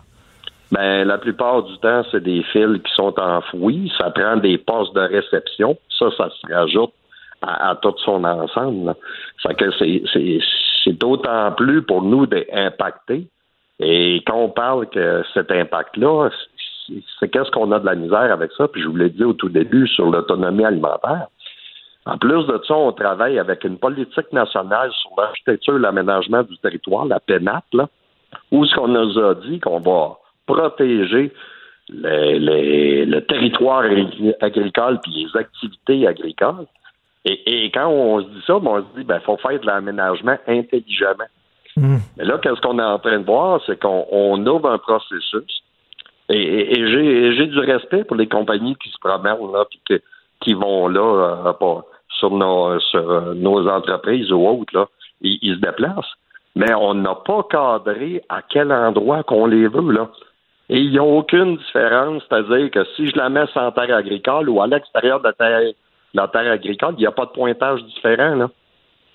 C'est un non-sens si on veut protéger les terres agricoles. Mais avec ces gens-là, ces promoteurs-là, il faudrait leur dire ben, je te donne plus de points quand tu es capable de les mettre à l'extérieur de la zone agricole. Mais, mais c'est pas, pas, les terrains, c'est pas les terrains libres qui manquent au Québec. quand on se promène au Québec en auto, des fois, ça peut être euh, pendant une heure et demie, tout ce qu'on voit, c'est de la flotte puis du bois, puis de la flotte puis du bois, puis il a rien. Là. à un moment donné, pourquoi ils mettent pas là les éoliennes? Euh, pourquoi ils les mettent en, sur les terres agricoles? Ben, c'est, c'est, euh, moi, je vous dirais, c'est parce qu'ils vont bien souvent au plus simple, parce que les champs ont été travaillés. Ça, que pour eux, c'est, moins de frais. Mais vous avez entièrement raison, il y a d'autres endroits. Et d'ailleurs, dans les propositions, il y a des zones, si je peux parler au Saguenay-Lac-Saint-Jean, il y a des zones qui ont été qui ont été mis, puis là, on se dit, bon, ben là, c'est correct, on n'est pas dans une zone agricole dynamique dans les zones musculement. Mais en plein cœur, exemple, euh, qu'on a vu dernièrement, centre du Québec, là, et écoutez, le, le- le village est là, puis tout l'aspect de la cohab- cohabitation. Mais c'est un non-sens de ne pas avoir un plan de travail, un schéma d'aménagement par rapport à ça. Et ça, on avait interpellé euh, le gouvernement par rapport à, à cet élément-là. là. Est-ce que le gouvernement vous oblige à accepter des éoliennes sur vos terres? hein? Rappelez-vous, au lendemain de la grande crise du verglas, on avait décidé là, de passer une ligne euh, RTL des cantons là, sur, euh, sur des, des belles terres agricoles. Euh, les gens, les propriétaires de ces terres-là n'étaient pas contents, ils sont allés devant les tribunaux. Les tribunaux leur ont donné raison, avaient demandé à la Hydro-Québec de démanteler leur ligne. Et finalement, Hydro-Québec, le gouvernement québécois, qui était le gouvernement péquiste à l'époque, avait passé une loi rétroactive en disant non, non, non, on avait le droit finalement, selon la nouvelle loi, on va changer la loi euh, euh, de Naguère, on avait le droit finalement de, passer une ligne. Donc, ils l'ont imposé, ils l'ont enfoncé dans la gorge. Est-ce que c'est c'est comme ça maintenant avec les éoliennes? Ben, moi, je vous dirais que c'est un des aspects quand je parlais de la politique nationale tantôt au niveau de l'aménagement. Euh, on a dit une des premières choses, c'est qu'il fallait avoir l'exemplarité au niveau de l'État. Et, pour nous, j'ai été très clair avec les rencontres que j'ai faites dernièrement côté politique. On veut pas que le gouvernement arrive avec un décret puis impose ces situations-là. Ça vient à l'encontre du propre gouvernement qui vient d'implanter une politique nationale et dire écoutez, là, faut s'asseoir tout le monde ensemble pour faire de l'aménagement intelligemment, éviter l'étalement urbain, concentrer, protéger les terres agricoles, protéger au niveau des milieux naturels. Fait on, met ça dans la balance, fait qu'on que l'État est là pour donner l'exemple. Ça, je me verrais mal que l'État arrive avec un décret et dit non, non, regardez, c'est ici qu'on va les mettre. Là. Puis, il y a un des commentaires aussi que j'ai vu passer, c'est comme nous dire Ah, vous, vous avez des problématiques présentement côté financier euh, avec nos entreprises agricoles. Puis dire, ben, écoutez, si vous avez ça sur vos entreprises agricoles, ça va vous ramener des revenus. C'est comme si on va régler la, la situation financière de l'agriculture en mettant des éoliennes. Ben, écoutez, là, ça, c'est, c'est du n'importe quoi. Ça, ça passe pas, là. Ben oui, euh, on veut, on veut que les agriculteurs euh, fassent de l'argent avec, euh, avec du lait, du beurre, et puis des produits alimentaires qu'on va pouvoir consommer. Là. On veut pas qu'ils fassent de l'argent avec euh, en vendant leurs terres, en louant leurs terres à des éoliennes, puis tout ça. Là. C'est, c'est, c'est- Exactement. Ça, ça fait pas partie de la politique agricole du gouvernement. Il faudrait pas parler des deux côtés de la bouche. D'un côté, en disant c'est important l'agriculture, on veut, on vise l'autonomie alimentaire, mais de l'autre côté, en disant on va emmerder au maximum les agriculteurs. Ben oui, ben oui. C'est ça, tout à fait. Monsieur Martin Caron, merci beaucoup, président général de l'Union des producteurs agricoles. Puis en plus, euh, c'est quand même. C'est un, peu beau quand on voit ça de très loin, mais quand on se rapproche, c'est lettre en vierge. Merci beaucoup, Martin Caron. Bonjour. Merci, M. Martineau. Au plaisir. La chronique argent. Une vision des finances pas comme les autres. Ah, ça, c'est l'in- l'informatique, là, la SAC. Eh, mon Dieu, que ça, ça travaille, hein, ça travaille au point de vue des souris informatiques. Euh, Sylvain Larocque, journaliste économique au Journal Montréal, Journal de Québec, des problèmes informatiques à la SAC. euh, ça a failli envoyer un gars en prison. Oui, ben oui, c'est euh, ça se poursuit. Euh, on ne sait pas si c'est lié à la fameuse euh, saga de Saclay, mais euh, ça a toujours bien posé des problèmes à quelqu'un. Un camionneur, Monsieur Coulombe des Laurentides, qui est allé, comme souvent les camionneurs vont aux États-Unis, est allé dans l'État de New York au début du mois d'avril, et puis on lui a dit, ben là, il va falloir vous passer un petit contrôle de routine, une, une inspection, ce qui se fait régulièrement. Donc, il arrête sans trop être inquiet. Et là, à un moment donné, on lui met un, un collant rouge sur son camion disant euh, hors service. Il comprenait, comprenait vraiment pas ce qui se passait. Il commençait à être inquiet un peu. Et on lui a dit, ben là, selon les dossiers, vous devriez avoir un éthylomètre dans votre euh, camion. Puis, mais voyons donc, j'ai jamais euh, eu de, de, de- d'infraction liée à l'alcool au volant ou quoi que ce soit. Pourquoi, pourquoi j'aurais besoin d'un... Tu sais, c'est les espèces de machines dans lesquelles tu dois souffler pour euh, pouvoir démarrer ta voiture là, quand Oui, t'as oui, oui. reconnu coupable d'une infraction de ce type-là. Et en plus, le- le- le- l'Américain lui dit, ben, de toute façon, aux États-Unis, c'est même pas permis d'avoir un camion avec un éthylomètre. Fait que vous êtes en double infraction. Hein? Les, les- M. Coulomb ne comprenait vraiment pas. Et euh, ça a pris six heures finalement pour qu'il puisse euh, départager tout ça et démêler tout ça. Et puis là, finalement, ils l'ont laissé repartir, mais euh, il commençait à se dire, le camionneur, euh, il, a peur, il a eu peur d'aller en prison parce que là, c'est du coup, donc ça, ça s'étire, ça s'étire. Les Américains, on sait qu'ils niaisent pas que la POC dans des dossiers comme ça. Et euh, donc, finalement, c'était une erreur de la SAQ. Ben, Il y avait donc. une mauvaise information dans son dossier. Et euh, c'est rare que les, les sociétés d'État, c'est rare que ça s'excuse, mais dans le cas, dans ce cas-là, il était tellement flagrant que euh, il y a un haut dirigeant de la SAQ qui a appelé M. Coulomb et qui s'est excusé auprès de lui euh, pour ses inconvénients et tout ça. Et c'est quand même assez. euh, Euh, Sylvain, c'est parce qu'on a tout en, en tête, là, le, le- le camionneur qui avait causé un accident mortel, qui devait même pas avoir un permis de conduire parce qu'il y avait des problèmes psychiatriques euh, graves. Euh, la SAQ avait donné un permis de conduire à un gars qui devait pas en avoir. Puis de l'autre côté, ben on emmerde un camionneur qui, lui, est très correct. Oui, c'est ça. Et euh, on se rend compte que les problèmes à la SAQ sont probablement plus euh, plus étendus que seulement la question de Satlic, la réforme informatique euh, qui a mal tourné, mais on dirait qu'ils ont des problèmes vraiment au niveau de la gestion des dossiers. Puis il me semble que s'il y a un organisme qui devrait être capable de ne pas être mêlé dans ces dossiers, c'est bien la SAQ. C'est c'est ça leur Ben job oui. numéro un, de, de gérer des dossiers, s'assurer que les gens sont en, en règle et tout ça. Euh, donc, c'est assez euh, désolant de, de voir tout ça. Et, et là, notre camionneur a toujours pas repris la route parce que là, il dit, je, je veux être sûr que tout est correct, là, puis que la SAQ me, me, me dédommage. Je veux pas me refaire prendre aux États-Unis. Il a vraiment été traumatisé par cet épisode-là. Mais là, Donc, lui, il a perdu comme une ou deux euh, journées de job. là. C'est de l'argent perdu, Ben, c'est ça? là? plus que ça, je pense que ça fait un mois qu'il travaille pas à cause de ça. Donc, euh, c'est coûteux. Chaque journée Ben de oui. travail que tu travailles pas, ça fait des, des milliers de dollars qui s'accumulent. Donc, Non, on euh, bonne histoire dans le journal euh, aujourd'hui de Francis Oui, Alain. Puis une autre exact. histoire récurrente. Écoute, les problèmes de branchement, on en a. tu sais, Il y a eu plusieurs textes dans le journal là-dessus. Et là, c'est Oui. une autre affaire. Elle, elle arrive en juin, cette dame-là, euh, qui est interviewée par euh, David Descoteaux. Puis euh, il n'y a toujours pas d'électricité dans son appartement. Oui, c'est ça. C'est une promoteur immobilier, une immobilière, je sais pas comment on dit ça, une, une entre- une entrepreneur finalement qui construit des, euh, des, des immeubles à logement. Euh, et elle est à Lanoret. Et euh, c'est pas son premier bâtiment, elle a seulement 26 ans, elle s'appelle Indiaven, mais c'est une entrepreneur euh, assez jeune et assez dynamique. Euh, donc, et là, il- il- la livraison est prévue pour le 1er juin. Et Hydro-Québec est toujours pas capable de lui dire à quel moment l'électricité va arriver dans son, dans son appartement. Et ben c'est sept logements. Et là, elle, elle a des locataires qui s'en viennent. Et si elle peut pas les loger, ben évidemment, il faut qu'elle les dédommage, soit qu'elle leur retrouve un, un, un hôtel ou qu'elle mette des génératrices. On sait pas trop euh, qu'est-ce qu'elle va pouvoir faire. Euh, et là, Hydro-Québec dit on peut pas vous donner de date. Mais là, attends une minute, là, euh, Sylvain, c'est pas à Saint-Meumeux, les Glindlins, c'est à Lanoret, Christy. C'est pas dans le plein Oui. milieu de la jungle. Oui, puis ça montre à quel point les choses ont changé sur Hydro-Québec. Tu sais, avant, Hydro-Québec, c'était une fierté nationale. C'était, c'était stable. Tu savais que tu à quoi tu pouvais t'attendre. Euh, Il n'y avait pas de problème, euh, pas de problème majeur en tout cas. Euh, et, et là, tu sais, personne qui se posait question, je, je veux sortir de l'électricité demain. Et tout le monde, euh, on était branchés, puis il y avait, il y avait des pannes des fois, mais c'était rien de majeur.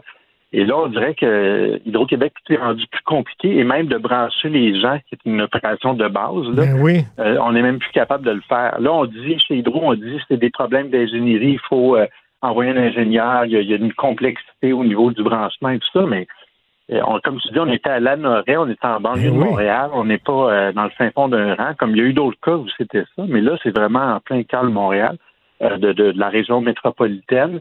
Et euh, elle- dit, ben, dans la même rue, j'ai déjà eu des bâtiments ben, qui ont été construits en 2019-2020, puis l'électricité est arrivée en quelques semaines. Là, il y a quelque chose qui a changé chez Hydro. Je sais pas si c'est la pénurie de main-d'œuvre ou si c'est des problèmes d'organisation interne, mais moi, j'ai du mal à comprendre. On est en pleine pénurie de logement, on a besoin de logement. On n'est pas capable Ben oui. de mieux planifier les choses, d'embaucher les gens au salaire que les gens font chez Hydro. Là, tu devrais être capable de trouver des gens. Il faut que tu branches du monde, ben, t'embauches des gens. Si tu vois que les projets, tu sais, ils voient les demandes arriver, là, on peut pas dire que ça arrive à la dernière minute. Il y a- il y a- je ne sais pas si c'est la course au profit chez Hydro. On sait qu'ils ont fait des profits records l'année passée. Est-ce que c'est ça? En tout cas, il y a quelque chose qui n'est pas clair dans, dans tout ça. là. Ben, Hydro, on est dû là, pour un. hein, je sais pas si c'est une commission d'enquête ou quoi, mais il faut, faut s'asseoir, puis il faut, parce que ça revient de plus en plus dans, dans les pages justement de la section argent, les problèmes avec Hydro-Québec. Il y a vraiment Oui, des euh, problèmes. Monsieur, Monsieur Fitzgibbon, euh, ça fait six mois qu'il est là. là. Ben oui. On dirait qu'il n'y a pas énormément de choses qui changent dans le bon sens. Tu n'avais pas l'honneur de savoir c'est qui la personne qui va remplacer euh, euh, Sophie Brochu. Et en terminant, un fleuron, savoir. Un fleuron québécois euh, qui a été euh, vendu aux Américains. Oui, pas super connu, mais ça s'appelle Uniselect. C'est un quoi, de pièces automobiles. Mais tu sais, on a parlé beaucoup de Rona à l'époque, qui avait été vendu aux Américains, puis les- les- toute la classe politique s'était scandalisée scandalisée de ça parce qu'évidemment, c'est très connu. Tout le monde, euh, des quincailleries où on a pas, pas loin de chez lui. Mais euh, là, Uniselect, c'est quand même gros. Et c'était le plus gros distributeur de pièces automobiles. Tous les, garages là, euh, vont, vont faire affaire souvent avec Uniselect pour différentes pièces. Mon, père était mécanicien, fait que je connais bien cette, cette compagnie-là. Mais bon, bref, l'entreprise euh, allait un peu mal financièrement. Elle été achetée par une compagnie américaine pour presque 3 milliards. Et la Caisse de dépôt était actionnaire à hauteur de 10% d'Uniselect. Et euh, ben là, finalement, il, il se laissait un peu désirer. On ne savait pas trop s'il allait voter pour ou contre. On se doutait un peu qu'il allait voter pour. Et finalement, ils ont décidé de voter pour quand même. Et là, ils disent qu'ils ont obtenu des engagements de la part des Américains. Alors, tiens-toi bien, euh, Richard. Là. Euh, ils disent qu'ils ont demandé aux Américains d'avoir un PDG à Boucherville. Mais là, Ok. c'est quand l'entreprise est vendue, c'est vraiment Ben un oui. C'est ça. Puis qu'il allait avoir des, des Québécois et des Canadiens qui allaient être considérés pour des postes au sein de l'entreprise américaine. euh, Ben oui, ben oui, ben oui. Parole, parole. Tu sais, euh, on le sait c'est quoi, là. Une fois, une fois qu'il est vendu, les Américains disent ben oui, ben oui, là. On, on vous promet ça, ils signent, puis après ça, ils font ce qu'ils veulent. Ben, tu te rappelles, dans le dossier d'Alcan, tu sais, il y avait eu des engagements aussi. Puis à un moment donné, ils ne trouvaient même plus la feuille sur laquelle étaient écrits les engagements. C'est trop drôle, ça. Euh, merci beaucoup, Sylvain Larocque. Bonne journée, on se reparle demain. À demain. Salut. Pendant que votre attention est centrée sur vos urgences du matin, vos réunions d'affaires du midi, votre retour à la maison ou votre emploi du soir, celle de Desjardins Entreprises est centrée sur plus de 400 000 entreprises à toute heure du jour. Grâce à notre connaissance des secteurs d'activité et à notre accompagnement spécialisé, nous aidons les entrepreneurs à relever chaque défi pour qu'ils puissent rester centrés sur ce qui compte, le développement de leur entreprise. Artiste de la satire, il dénonce les incohérences et l'ironie à la fois. Richard Martineau. Je passe donc un message C'est les services à secrets. un espion à la retraite Persona non grata. pour que l'opération se déroule C'est imminent, c'est une question dans d'heure. la plus grande discrétion. Un journaliste, pas comme les autres. Normand Lester. Normand, on va bien sûr parler de ta chronique qu'on peut lire aujourd'hui dans le journal, mais avant, avant bien sûr, euh, Trump reconnu coupable d'agression euh, sexuelle sur une journaliste et ça s'est passé dans une salle d'habillage dans un magasin. Tabois, fallait-tu qu'il ait la bisoune en feu pour aller agresser une femme dans une salle d'habillage?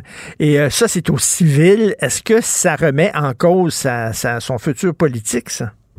Moi, je écoute, Trump s'est déjà vanté, là, euh, je pourrais tuer quelqu'un d'un coup de feu sur la 5e avenue à New York et mes partisans continueraient à m'appuyer. Et c'est vrai? Et je pense que, ben, c'est vrai, ben, t'as vu tout ce qu'il a fait? Depuis, de tout ce qui a été accusé, de toutes les stupidités qu'il a dit, et ça l'empêche pas d'avoir une partie significative des républicains qui l'appuient toujours. Maintenant, ça risque de l'affecter chez les indépendants et chez les électrices de banlieue.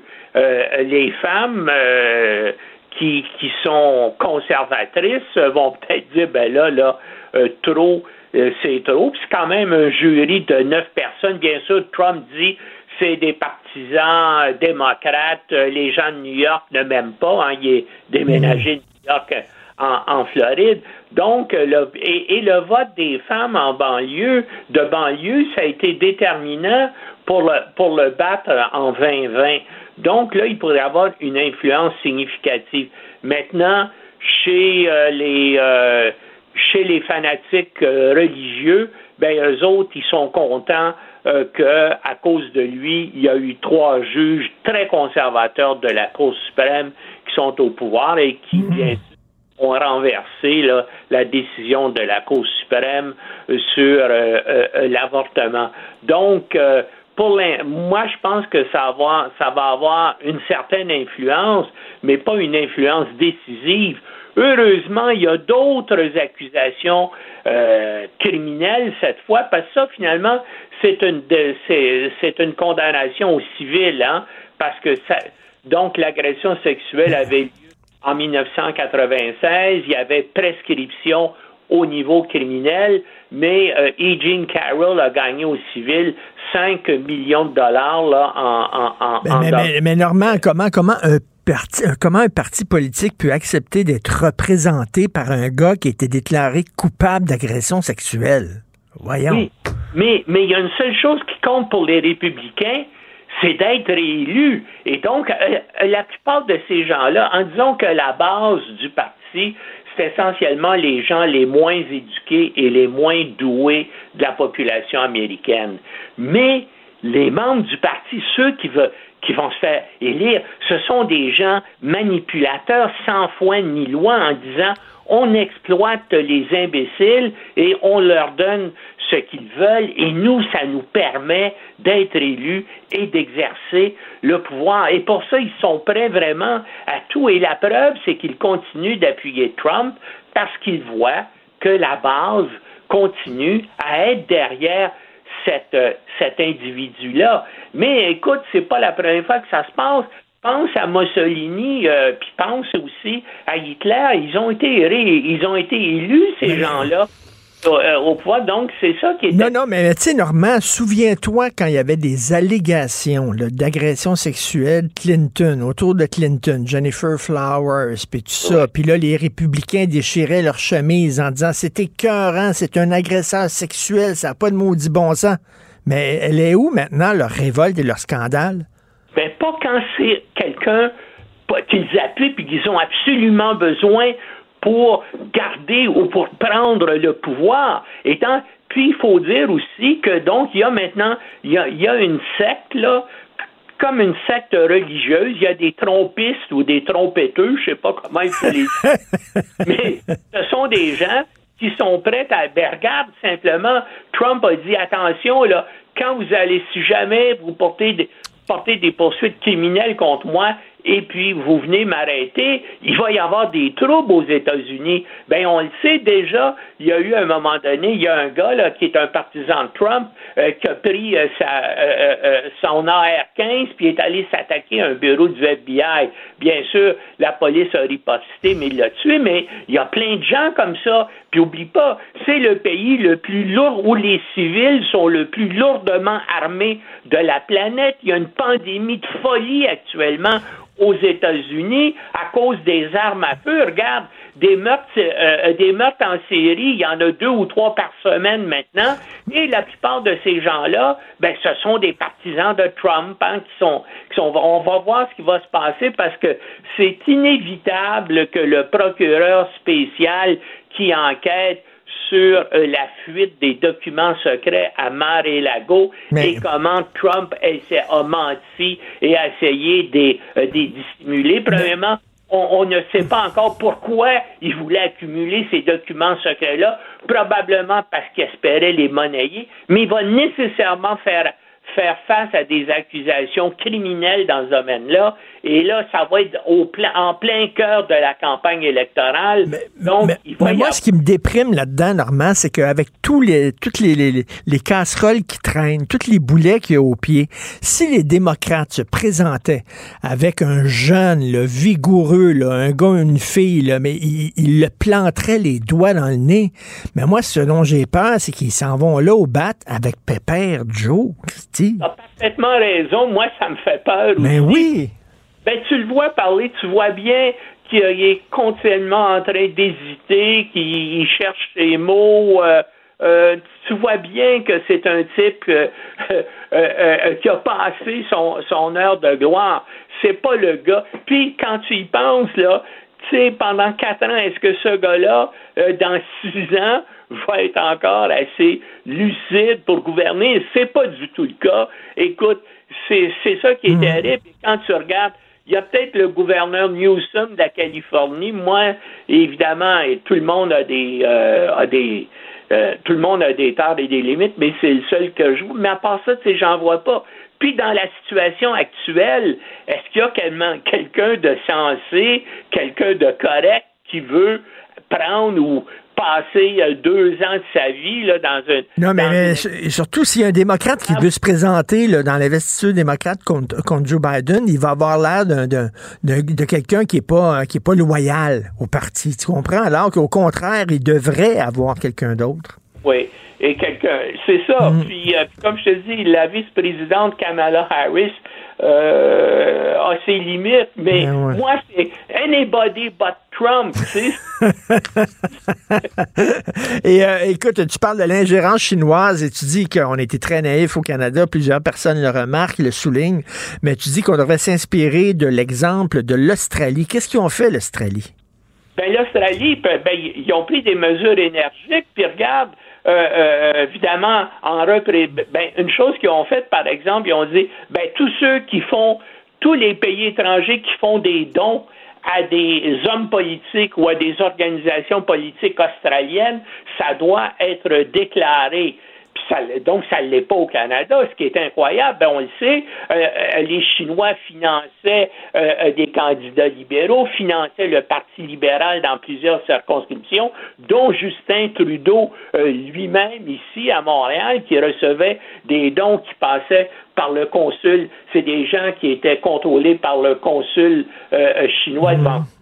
En- donc, en, en Australie, c'est comme ça. Aussi, en Australie, tous ceux, comme d'ailleurs aux États-Unis, tous ceux qui sont officiellement des lobbyistes pour des gouvernements étrangers doivent s'enregistrer et doivent déclarer quel est leur motif et qu'est-ce qu'ils veulent euh, changer euh, ou comment ils veulent influencer les lois au Canada. Pourquoi? Comment se fait-il? Les, euh, les États-Unis font ça depuis les années 50, bien sûr, pour se, pour se protéger contre l'influence soviétique et maintenant russe. Comment se fait qu'on ne le fait pas au Canada? Tu sais, c'est comment tu sais, la- la- l'attitude de Justin Trudeau vis-à-vis la Chine, c'est, puis de Trudeau père aussi, l'attitude des Trudeau vers, vers la Chine, tu sais, c'est vraiment quelque chose de particulier. Puis, comment se fait-il que, moi, je pense que les partis d'opposition devraient renverser le gouvernement Trudeau sur cette affaire-là. Mais non, eux autres aussi, ils tergiversent peut-être parce qu'ils euh, ils sont prêts à se préparer parce qu'il y a une campagne électorale qui s'en vient à l'automne. Donc, ça serait le moment de le, de le mettre au défi. Mais non, mais tu sais, tout ce qu'il a fait, il a nommé un sympathisant chinois, Johnson, l'ancien gouverneur général, pour enquêter sur la Chine. tu sais. Hum, hum. C'est Mais- Vraiment, tout ce qui, ce qui se passe ici avec la Chine, c'est totalement inacceptable. Et, et j'espère que les trois partis d'opposition vont avoir courage de dire Et- non, ça prend une enquête parlementaire et il faut que ça se fasse Ah maintenant. oui, tout à fait. Mais tu as vu, les, les, les gens du service de renseignement disaient que sous Harper, euh, Harper était beaucoup moins naïf envers la Chine. Il prenait ça beaucoup plus au sérieux, les menaces de la Chine, que euh, les libéraux, que ce soit Jean Chrétien ou Justin Trudeau. Puis, puis, puis regarde dans les services secrets, il y a des gens qui pensent que c'est extrêmement dangereux. Il y a un agent du SCRS là, qui a risqué sa carrière et risqué une peine d'emprisonnement pour donner les documents secrets au Globe and Mail qui l'établissent là, sans aucun doute euh, raisonnable. Ce gars-là, là, il a, vraiment, c'est un gars qui dit, ben là, il faut, il faut le faire. Puis il y avait peut-être, je l'espère, des complicités dans la haute direction du service. En tout cas, les documents ont été coulé, heureusement, parce puis tout indique c'est impossible que Trudeau n'ait pas été au courant depuis au moins deux ans que ça se passe. Bien sûr, disent, ah, les adjoints ne me l'ont pas dit, euh, tout ça. Mais ils disent qu'il n'y a pas assez de briefing. hein. Aux États-Unis, il y a un briefing là, du service de renseignement là, qui rencontre le président des États-Unis tous les jours. On voit ça dans tous les films d'espionnage. Ça a l'air Oui. qu'ici au Canada, c'est une fois par semaine. Oui, oui, oui. Non, non, Ouais. c'est. Non, il faut, il faut, il faut une commission parlementaire sur l'ingérence Oui. chinoise et regarder l'ensemble de, des enquêtes et des opérations qui ont eu lieu et des liens entre les services, les briefings des services secrets sur le premier ministre. C'est ça. C'est comme si, euh, ben, pourquoi ils nous espionneraient? On- n'est pas une grande puissance au Canada. Ben oui, on est une grande puissance, puis il va falloir se comporter comme une grande puissance. Oui. Ben oui, on fait de la recherche. Ils nous volent des secrets dans le domaine Ben de oui. l'aéronautique, dans le domaine. Écoute, regarde, c'est bizarre. Tu sais, on a un grand centre de recherche à Winnipeg sur les sur la guerre bactériologique. Tu sais, puis comme par Ah hasard, il y avait deux Chinois qui travaillaient là, qui étaient liés à l'armée chinoise et au centre de recherche de Wuhan. Ben voyons donc. Ah, Ah c'est vraiment naïf, ça. Merci beaucoup, Normand. On peut te lire dans le journal aujourd'hui sur l'exemple australien. Merci, bonne journée. Salut. Pour une écoute en tout temps, ce commentaire de Normand Lester est maintenant disponible sur l'application Cube ou en ligne au cube.ca. Tout comme sa série Normand Lester raconte. Découvrez deux saisons d'enquête et d'investigation sur la politique américaine, l'espionnage et le monde interlope. Cube Radio. Pendant que votre attention est centrée sur cette voix qui vous parle ici, ou encore là, tout près ici, très loin là-bas, Celle de Desjardins Entreprises est centrée sur plus de 400 000 entreprises partout autour de vous. Depuis plus de 120 ans, nos équipes dédiées accompagnent les entrepreneurs d'ici à chaque étape pour qu'ils puissent rester centrés sur ce qui compte, la croissance de leur entreprise. Martineau, il n'y a pas le temps pour la controverse. Il a jamais coulé l'eau sous les ponts. C'est lui qui la verse. Vous écoutez Martineau. Cube, Cube Radio. Alors, après cinq jours de réflexion et de discussion et de tergiversation, finalement, le Canada a expulsé un diplomate chinois. Euh, Il y a des commentateurs qui disent euh, bravo, mais trop peu, trop tard. Nous allons en parler et faire le point sur la situation avec M. Rorom Chantal. Il est spécialiste des relations internationales et des questions chinoises. Il est chercheur au réseau d'analyse stratégique et professeur de sciences politiques à l'École des hautes études publiques à l'Université de Moncton. Bonjour, M. Chantal. Bonjour, Monsieur Martineau. Bonjour. Est-ce que euh, vous êtes d'accord avec ceux qui disent trop peu, trop tard? Ça dépend de comment on considère la situation. Euh, Monsieur Trudeau euh, dit que l'information, euh, par exemple, concernant les persécutions dont euh, le parlementaire conservateur, M. Michael Chang, a Oui. été l'objet. Donc, ces informations ne devaient pas être euh, euh, diffusées au-delà de la communauté de sécurité et de renseignement. Cette information aurait été démentie par un membre de cette communauté. Dans ce cadre-là, on peut dire effectivement, on peut se poser des questions. Ceci étant dit, Monsieur Trudeau et son gouvernement, il dirige un gouvernement qui se trouve face à un dilemme dans les relations avec la Chine, qui est un gros joueur au plan Oui. économique. Dans l'affaire Mangwanzhou, par exemple, on a vu les chiffres en ce qui concerne les exportations du Canada se sont effondrés. Avant pour lui de prendre une décision qui risque de conduire à une escalade, on peut supposer, je n'en sais rien, qu'il réfléchit aux conséquences, qu'il consulte probablement les acteurs, les opérateurs économiques qui sont concernés, et à partir de ce moment, quand on écoute ceux-ci, les acteurs économiques canadiens impliqués en Chine, on voit qu'ils préfèrent, qu'ils préconisent une résolution sous euh, forme diplomatique plutôt qu'une escalade. On peut donc supposer que tout ça a mené M. Trudeau, de même que Mme Joly, on l'a vu hésitante encore cette semaine, à réfléchir par deux fois avant de prendre la décision qu'ils ont finalement prise. Oui, vous avez raison de parler de, de- de- de nos relations d'affaires, M. Ram Chantal. Moi, j'ai j'ai lu là euh, nos exportations. On exporte pour 19 milliards de dollars de produits en Chine et on importe de la Chine pour 100 milliards de dollars de produits. C'est énorme. Mais d'un autre côté, il y a des gens qui disent, écoutez, la démocratie canadienne ne se brade pas, elle ne se vend pas. Euh, même s'il y a un coût économique à payer, il faut se tenir debout. De quelle école vous êtes? Écoutez, c'est le juste équilibre qu'il faut trouver entre les deux. Et en ce sens-là, un dirigeant comme M. Trudeau, il est dans la position d'un équil- équilibriste, d'un funambule. La Chine, ce n'est pas uniquement la dimension économique qui est très très importante. De l'autre côté, le Canada ne peut pas non plus lésiner sur les moyens euh, lorsqu'il s'agit d'envoyer un message très très clair à la Chine qu'il y a des actions répréhensibles qui ne seront pas tolérées. Maintenant, une fois qu'on a dit ça, euh, la Chine, c'est un pays différent, c'est un régime autoritaire.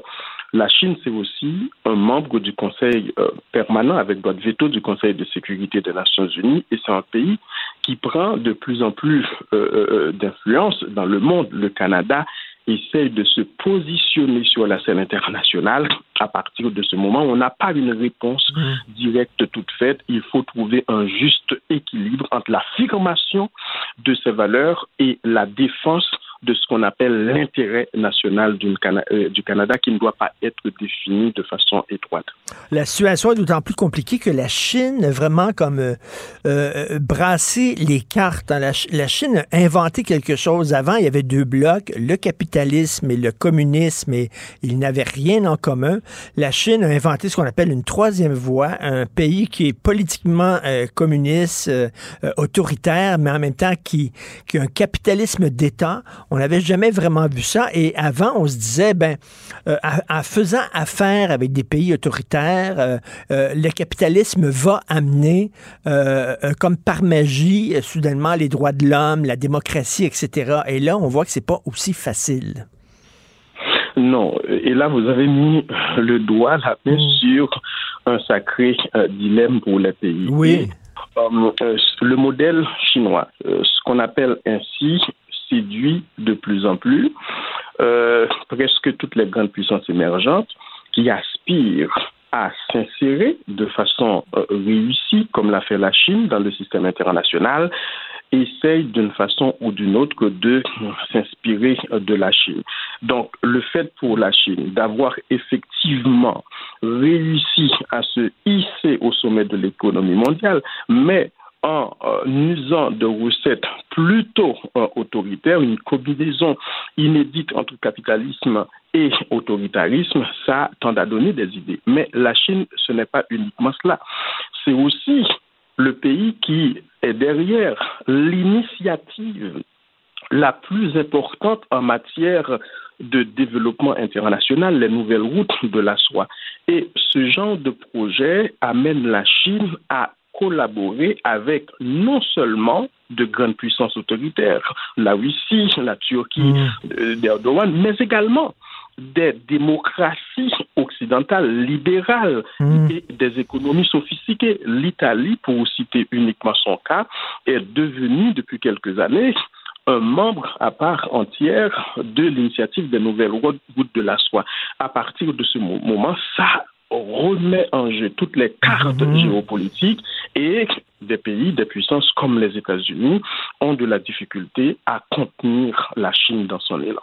Et M. Chantal, l'autre dilemme est peut-être un dilemme plus philosophique. Euh, vous savez, avec l'esprit des Lumières, on disait en Occident, nous avons une autorité morale, nous pouvons imposer à d'autres nos valeurs, qui sont des valeurs indépensables, qui sont des valeurs universelles, d'égalité homme-femme, de démocratie, etc. Et là, de plus en plus, il y a des pays qui disent, non, non, ça, ce sont vos valeurs à vous, euh, qui fonctionnent pour vous, nous avons un autre passé, une autre histoire, une autre culture et d'autres valeurs que vous devez respecter qui ne sont pas les vôtres. Ça aussi, c'est un dilemme. C'est un gros dilemme qu'on voit de plus en plus avec qu'on appelle l'émergence du Sud global. On en parle depuis quelque temps, mais la guerre en Ukraine est venue euh, jeter une lumière crue sur cette nouvelle dimension. Bien entendu, depuis environ cinq siècles, euh, en raison de l'hégémonie de l'Occident, dans un premier temps la puissance européenne et dans un second temps celle nord-américaine, en particulier les États-Unis, en raison de la mémise de ces grandes puissances occidentales sur les principales institutions internationales, celles financières en particulier, le FMI et la Banque mondiale, ces puissances ont réussi à imposer les valeurs de lumière, les valeurs de libéralisme, de démocratie aux autres pays, aux pays du Sud global. Mais aujourd'hui, ces pays ont le choix. Un choix qu'ils n'ont même pas eu lors de la guerre froide parce que l'Union soviétique n'était pas aussi riche économiquement que la Chine. Aujourd'hui, la Chine leur dit en veux-tu, en voilà. Sans les conditionnalités qui euh, euh, caractérisent l'approche de coopération occidentale. Et ces pays-là s'en réjouissent et c'est une manière pour eux de dire à l'Occident, vous êtes des puissances coloniales avec un, un passé impérialiste.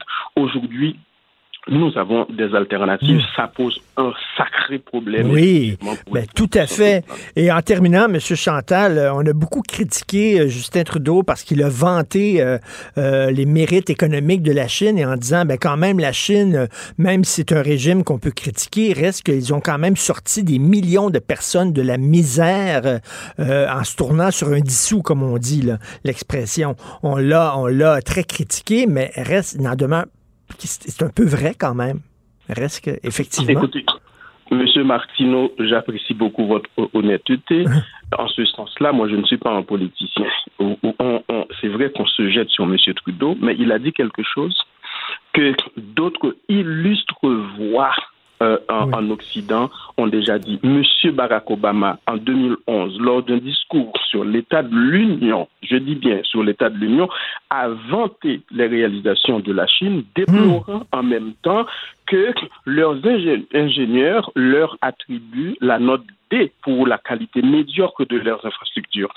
Si vous en écoutez des économistes américains comme Larry Summers, on vante la Chine comme ayant réalisé la plus grande prouesse en matière de développement. Elle a sorti quand même 800, plus de 800 millions de Chinois de la pauvreté ab- abjecte.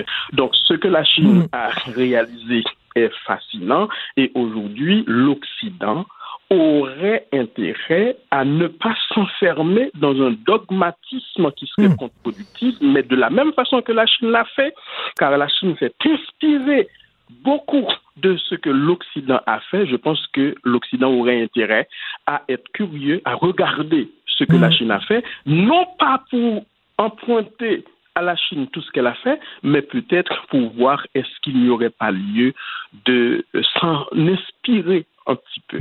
M. Perfit écrivait un livre dans les années 60, Lorsque la Chine s'éveillera, le monde tremblera. Eh bien, c'est fait. La Chine s'est éveillée, le monde tremble. Euh, monsieur- J'aime beaucoup la citation, M. Martineau. Euh, mais Monsieur Rora, M. Chantal, j'ai adoré euh, discuter avec vous. C'est la première fois et j'espère que c'est pas la dernière. Donc, vous êtes euh, prof- spécialiste des relations internationales et des questions chinoises à l'Université de Moncton. Merci beaucoup. Bonne journée. Merci de l'invitation, j'ai beaucoup aimé moi aussi. Merci. Merci. Pendant que votre attention est centrée sur vos urgences du matin, vos réunions d'affaires du midi, votre retour à la maison ou votre emploi du soir, celle de Desjardins Entreprises est centrée sur plus de 400 000 entreprises à toute heure du jour. Grâce à notre connaissance des secteurs d'activité et à notre accompagnement spécialisé, nous aidons les entrepreneurs à relever chaque défi pour qu'ils puissent rester centrés sur ce qui compte, le développement de leur entreprise.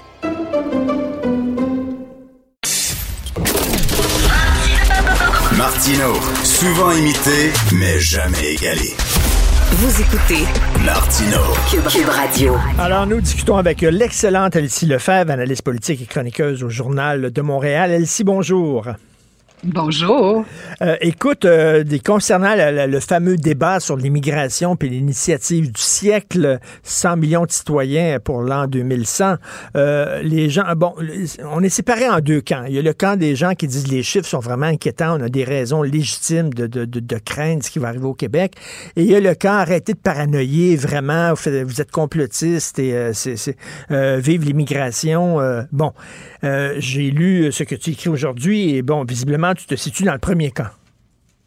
Ben oui, c'est certain. Euh, puis en fait, ce que je- j'espère pour le Québec, c'est qu'on va prendre, euh, on va pouvoir s'inspirer de ce qui, se vit finalement en Europe présentement, où on a un peu mis sous le tapis ces débats-là et on a justement un peu, euh, comment dire, caricaturé euh, les deux camps, si on veut, et donc on n'a pas pu avoir de débat euh, intelligent là-dessus. Ce qui fait qu'aujourd'hui, les partis de droite ont monté en flèche et euh, ben c'est ça, c'est des débats qui sont très clivants. Je pense qu'au Québec, euh, puis ça c'est une chose que je, je m'obstine à dire, c'est que le Québec est un pays accueillant. On est une province accueillante depuis toujours. On a toujours dit oui à l'immigration.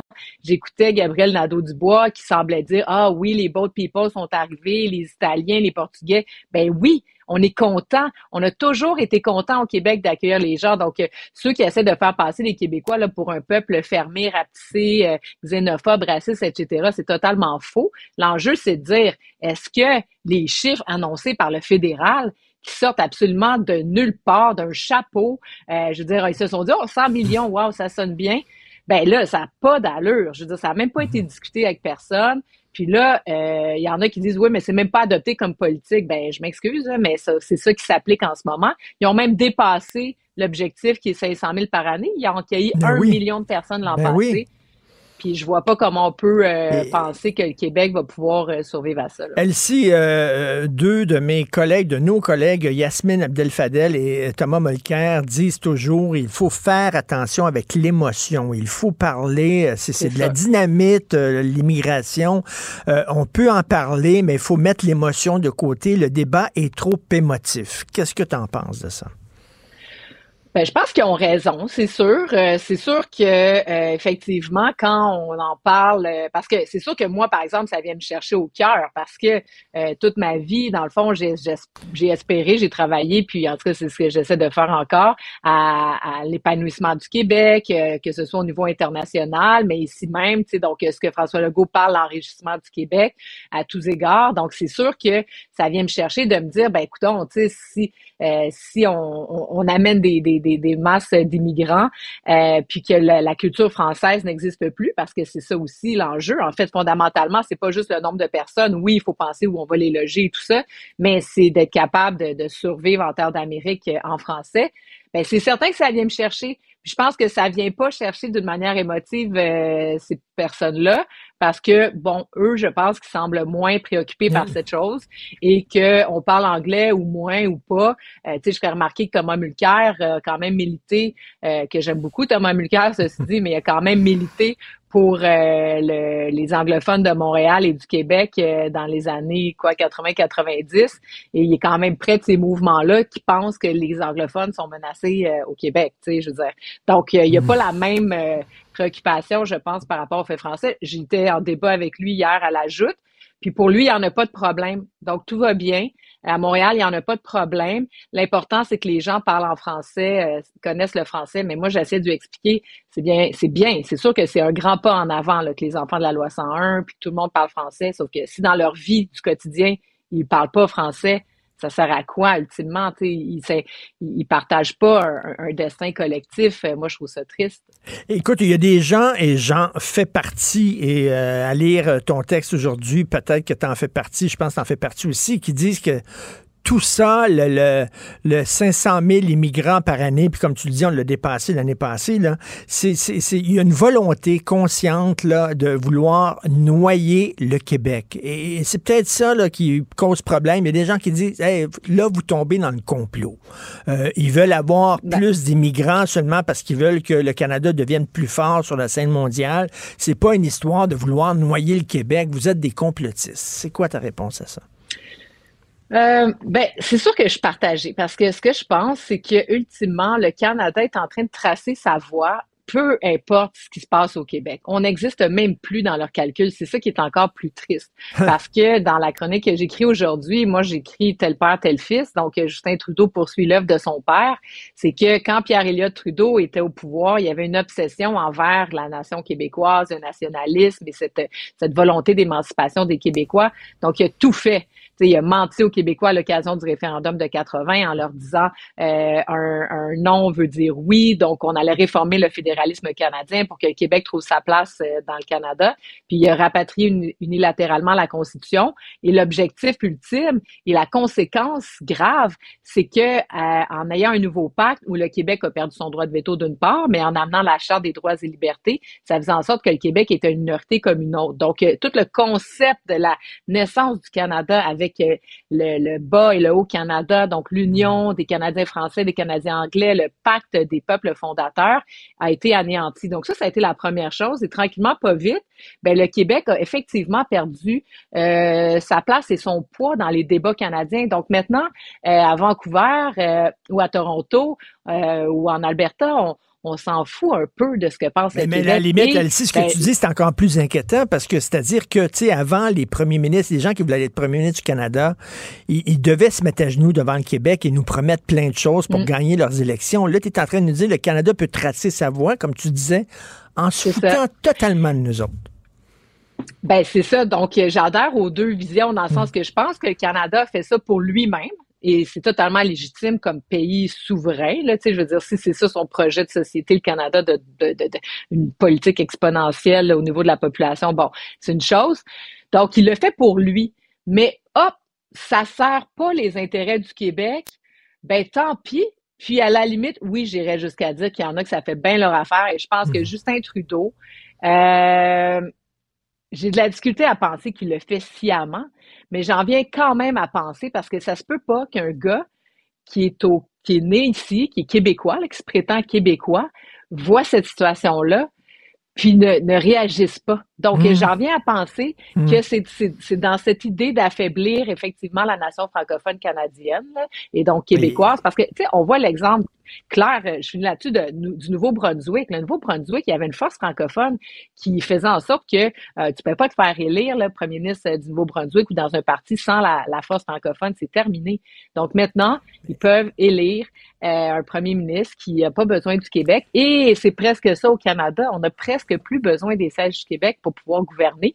Euh, puis on l'a vu avec les conservateurs de Stephen Harper. Là. Mais il y en a un qui, qui excuse-moi l'expression, il y en a un qui est fourré ben raide, c'est François Legault, parce que sa stratégie d'aller euh, demander de nouveaux pouvoirs au Canada et de renforcer le Québec au sein de la fédération, ça fait patate, là. Ben c'est ça, c'est bien évident parce que là, François Legault, je veux dire, bon, là, il est fédéraliste, il croit au Canada, il veut pas de chicane avec le fédéral, mais François Legault, rappelle-toi, euh, il nous a bien dit que le rôle premier du premier ministre du Québec, c'était de, de préserver la, la langue française, la culture francophone au Québec. Il a dit ça, c'est au-dessus de tout, de toute chose, euh, bien avant l'enrichissement économique du Québec et tout. Donc là, dans une perspective comme celle-là, hier, il fait quand même un certain aveu quand il dit c'est le Québec qui va choisir le nombre d'immigrants qui entrent au pays, bon, euh, au, ben, au Québec. Mais une fois qu'il a dit ça, euh, puis c'est là où le titre du journal de Montréal est exactement ça, c'est le piège, le piège canadien, parce qu'on est fait, on fait face à deux options qui sont terribles. Une où on, on suit pour avoir un poids euh, politique au sein du Canada, donc on augmente nos ratios et là on fragilise le français. Puis de l'autre côté, ben si euh, on, on- garde les ratios bas, ben on perd un poids politique. Puis le poids politique est important, est important pour recevoir notre part des programmes euh, canadiens, pour avoir une influence sur la destinée du pays, etc. Tu sais, le Canada pétrolier, par exemple, nous, ça ne nous convient pas. Mais peut-être que si le Québec, là, les pipelines qui passent à l'échelle du pays, c'est parce que les Québec, c'est, donc, c'est pas juste au niveau de la langue française, c'est aussi de notre vision du développement d'un État. Puis, en tout cas, Et qu'est-ce que je tu penses ça en de- question, cette idée de, de- Qu'est-ce que tu penses de l'option de Maria Mourani? Faites des enfants. Est-ce Ah. qu'on est dû pour une Ben là. politique nataliste au Québec et retourner les femmes dans la Ben là. Ben c'est ça, là, je trouve ça un petit peu euh, c'est drôle parce que Maria Mourani a fini sa vie comme députée du NPD, puis là elle nous fait elle nous sort de politique plus à droite conservatrice. Euh, donc euh, non, je pensais vraiment avec des pincettes, mais ceci dit c'est vrai qu'on peut mettre en place des politiques euh, familiales, là, tu sais, comme on a vu par exemple les congés parentaux, euh, les CPE, donc c'est des politiques qui amènent les femmes sur le marché du travail, mais qui ont eu un impact positif sur les taux de natalité. Donc on peut faire, on peut le faire là, mais je pense pas que c'est, euh, je sais pas, là, très progressiste de, de proposer ça. En tout cas, excellente chronique. euh, Pierre Elliott et Justin Trudeau, tel père, tel fils. Et en terminant, euh, la CAQ va déposer un projet de loi pour hausser de 30 000 le salaire des députés. Est-ce que tu es pour ça? Ben oui, je suis pour ça. Je suis euh, absolument pour ça. Euh, je veux dire, les députés québécois, euh, je comprends que, tu sais, si on regarde la moyenne des salaires au Québec, on peut se dire, bon, ben, tu sais, sont déjà gras durs, sont bien payés. D'ailleurs, euh, ça m'étonne pas tellement que Québec solidaire soit contre ça parce que à Québec solidaire, tu sais, c'est comme moi, j'ai été élu, j'avais 25 ans. Euh, je terminais ma maîtrise. J'avais déjà eu un emploi, donc tu sais, je gagnais quand même bien ma vie. J'avais quand même un beau curriculum vitae, donc je savais que j'allais, euh, en tout cas, j'espérais aller loin dans la vie. Mais je veux dire, je gagnais quoi, cent quelques mille? Hey, j'étais là, ouh, je suis riche, je me prenais presque pour une millionnaire, tu sais. Donc, euh, puis Québec solidaire, c'est un peu ça, je trouve, c'est que je trouve qu'il manque de maturité par rapport à ça. Si on veut attirer les meilleurs talents en politique à un moment donné euh, sur le marché de l'emploi, là, si on veut avoir les gens dans la fleur de l'âge, parce que sinon, ça fait quoi? Si euh, on n'a pas des salaires attractifs, ça fait qu'on a des jeunes. C'est correct d'avoir des jeunes, tu sais, ou des gens avec moins d'expérience, ou des gens qui viennent du milieu communautaire. J'ai j'ai pas de problème avec ça, ça en prend. Mais ça prend un Parlement aussi diversifié. Moi, quand je me suis battue pour la conciliation famille-travail, puis la place des femmes en politique, c'était ça, c'est dire ça nous prend des jeunes parents, ça nous prend des femmes, ça nous prend des jeunes, mais ça prend aussi des gens plus vieux. Puis là, si euh, on n'a pas des salaires attractifs, ben on a des jeunes, puis sont super contents, hein, ils se pensent, comme je disais, pour euh, des très riches. puis on a des, des, des, des gens en fin de carrière comme des Christian Dubé, des Fitzgibbon, etc., des François Legault, qui sont indépendants de fortune et donc qui vont en politique pour redonner, ce qui est très bien aussi. J'ai pas, tu sais, ça prend ça.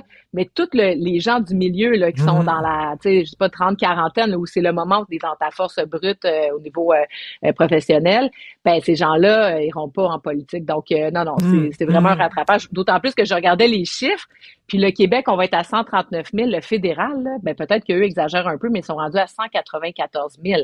Donc, je veux dire, on était très, très loin. On était aussi en deçà euh, de ce qui se fait euh, euh, Colombie-Britannique, Alberta, Ontario. Donc, je pense qu'il était temps. Puis aussi, il faut pas mélanger parce que j'ai vu dans les articles, on parle là, notamment des allocations de dépenses qui s'ajoutent. Ça, c'est un, un 30 quelques mille. Mais c'est une allocation de dépenses, effectivement, qui est comme ajoutée sur la paye du député. Mais c'est parce que l'Assemblée nationale a décidé d'arrêter que les députés envoient des factures, euh, sais, le compte de dépenses, envoie Mhm. sa facture d'Internet, de restaurant, de taxi, puisqu'à un moment donné, ça n'en finissait plus. Mais les frais qu'encourt un député dans ses déplacements, dans sa circonscription, entre les circonscriptions, Ben c'est oui. énorme. Les frais, par exemple, de logement à Québec, je veux dire, tu payes déjà ton hypothèque ou ton loyer à Montréal, mais tu peux pas aller payer un deuxième euh, loyer à Québec. Donc, les frais d'allocation, c'est ça qu'il y a là-dedans, c'est les frais de Ben, cellulaire, tu sais. Donc, euh, L'affaire on qui a peut pas l'air le fou un peu. Elsie, c'est que, tu sais, ils se votent eux-mêmes leur propre augmentation de salaire. C'est pour ça que ça a l'air bizarre pour ça. certaines personnes, mais bon, en même temps, c'est ça qui est ça, là. Ben, ils ont mis, euh, ils ont mis des gens là, à la retraite là, qui, euh, qui, qui, qui- bon, qui sont retirés. Moi, je pense que c'est correct. Puis là, après ça, on parle aussi de revoir la retraite des députés. Non, mais la retraite des députés, là, c'est parce que à Ottawa, par exemple, Jean Lapierre, bon exemple, il a été élu très jeune. Ben, après deux mandats, puis c'est même pas deux mandats complets, après six ans, tu avais droit à ta pleine pension et tu avais ta pension au moment où tu n'étais plus député. Donc, il y a des gens à l'époque qui avaient des retraites, là, tu étais député pendant euh, huit ans, euh, je sais pas moi, à 30 ans. À 38 ans, tu avais ta pleine pension là, pour le reste de ta vie. Ça, ça Wow. avait aucun sens. Donc, ça, ça a été changé. Maintenant, ils ont le droit de prendre leur retraite, euh, je sais pas, là, 55, 60 ans, je sais pas. Euh, donc, au fédéral, c'est encore la même chose. C'est que tu fais euh, un mandat et demi, donc six ans, et tu as droit à ta pleine pension à 55 ans ou 60, là, j'ai pas le chiffre. À Québec, c'est au prorata de ton nombre d'années d'élu. Donc, si tu es élu 6 ans, 7 ans, c'est juste ces années-là que tu auras quand tu prendras ta retraite à OK. 55 ans. Donc, moi, je trouve ça normal que euh, l'élu payent une plus petite partie que ce qu'on connaît dans les régimes normaux parce que dans le fond, ils seront pas là longtemps. Puis il faut penser que quelqu'un qui se présente en politique va souvent, souvent avoir un an ou deux après pour se replacer, euh, pour trouver un nouvel emploi, donc des années perdues aussi là, pour investir dans son régime de retraite. Donc, euh, je dis pas qu'ils sont à plaindre, mais je dis pas non plus là qu'ils sont. euh, Donc, tu sais, le salaire va être de 131 000. Euh, moi, je connais bien des gens là dans la quarantaine qui travaillent là, tu sais, dans des postes euh, un peu partout au Québec, qui gagnent bien plus. Puis si on compare avec les élus municipaux, si on compare avec les élus fédéraux, les fonctionnaires, euh, des, des, des chefs d'entreprise, mais aussi des gens qui dirigent des organisations de chambres de commerce. Sais, Un, un président de chambre de commerce, un PDG va gagner du 150, 175 000. Tu sais, C'est normal. Si on veut, si on veut attirer des gens euh, qui ont des grosses pointures, euh, il faut euh, faire ça, effectivement. Toujours super intéressant de te parler chaque semaine, Elsie euh, Lefebvre. Merci. Euh, bon week-end. Bon, bon Bye. week-end. Bye. Gilles Proulx. Bonjour, mon cher Richard. Richard Martineau. Petit lapin. La rencontre. Point à l'heure des cadeaux. Je serai pas là, là à vous flatter dans le sens du poil. Point à la ligne. C'est très important là, ce qu'on dit. La rencontre pro martineau Alors, euh, Gilles, qu'est-ce que vous pensez de tout le débat concernant l'immigration? Quelle avalanche de discussions, de contradictions et de surtout d'impuissance de la part des nôtres, avec toujours les mêmes phrases, il va falloir, il va falloir. Et c'est clair que la crise qui s'annonce avec ce 100 millions d'anglicisés de Trudeau, parce que ça va être ça majoritairement, qu'il faudra prochainement, mais nous n'aurons pas d'appui, il faudra prochainement reprendre une discussion, pour être logique, une discussion constitutionnelle. Ben oui. Ben oui. Alors non, on ne le fera pas. Pourtant, l'actuelle Constitution nous a déjà légué des pouvoirs euh, d'intendance, des pouvoirs plutôt euh, de responsabilité inférieure. Il n'y a rien pour satisfaire les deux nations dites fondatrices. Et actuellement, Ottawa se réserve les pouvoirs les plus importants et euh, encore une fois, il sert justement les services de sa majorité canadienne. Et quand on pense, Richard, ça fait des années, comment ça se fait qu'on ne nous a pas écoutés dès le début? Hey, Duplessis parlait d'un partage de pouvoir. On va loin, le sage, Bourassa, c'était pas des extrémistes, Daniel Johnson père.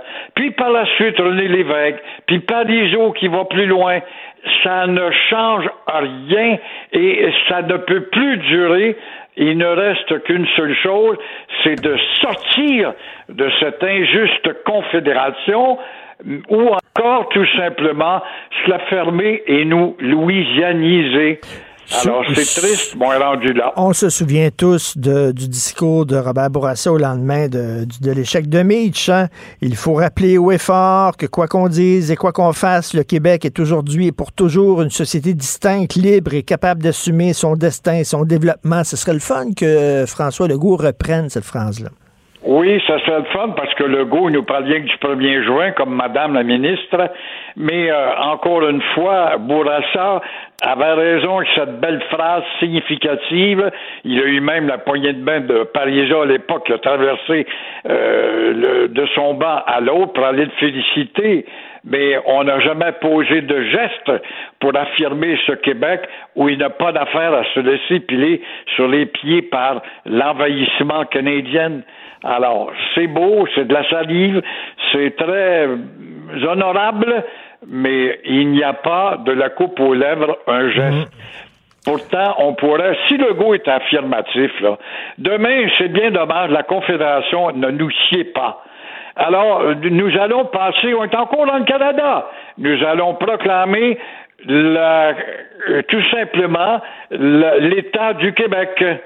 On n'est plus une confédération, on n'est plus une province, on est une nation. Nous allons donc adopter l'État du Québec. Ça fera grogner quelques nounous, mais ça serait de l'affirmation passée à l'offensive. Il ne le fait pas. Je vous cite aujourd'hui dans ma chronique, euh, Gilles, je vous cite parce que vous vous souvenez, là, les, les- les immigrants temporaires, euh, on, euh, on voulait les franciser. Fitzgibbon a dit non, non, non, euh, c'est pas le temps de les franciser, là, on est en pénurie de main-d'œuvre. là, euh, euh, Mais là, finalement, Legault, il a l'air à affronter un peu Fitzgibbon. Il dit non, non, non, on va peut-être euh, exiger des compétences en français aux immigrants temporaires. Vous y croyez ou pas? C'est bon parce que Fitzgibbon, c'est drôle, et la vice-première ministre s'affichent tous les deux comme des Québécois avant d'être fédéralistes. Ils sont fédéralistes mais québécois. Et euh, c'est bien justement ce rappel-là. Mais tu vois, on est une bande de columnistes à essayer de faire la sensibilisation d'éveil. Ça n'a pas de portée. C'est ça qui me fait dire que le Québec est mort. Il y a 300 000 immigrants qui accentue actuellement sur le territoire de Montréal l'anglicisation. 300 000 sont des intouchables parce qu'ils sont ici temporairement. Et le petit gouvernement du Québec ne fait rien. Oh, il a dit qu'il fera quelque chose. Hier soir, il a dit ça. C'est bien beau, mais euh, il parle d'agir, mais va-t-il agir? Et quand je vois Paul Saint-Pierre Plamondon, un gars qu'on aime bien, qui est modéré, persuasif, il ne réussit pas à persuader, persuader une majorité. Il souhaite une commission sur l'avenir du Québec. Ça, ça s'appelle un argument de faiblesse. Encore une fois, parce qu'un argument de faiblesse, une commission tout simplement pour se dire mettons-nous ensemble et discutons de quelque chose, sachant que le dernier mot va venir d'Ottawa pour nous rabrouer.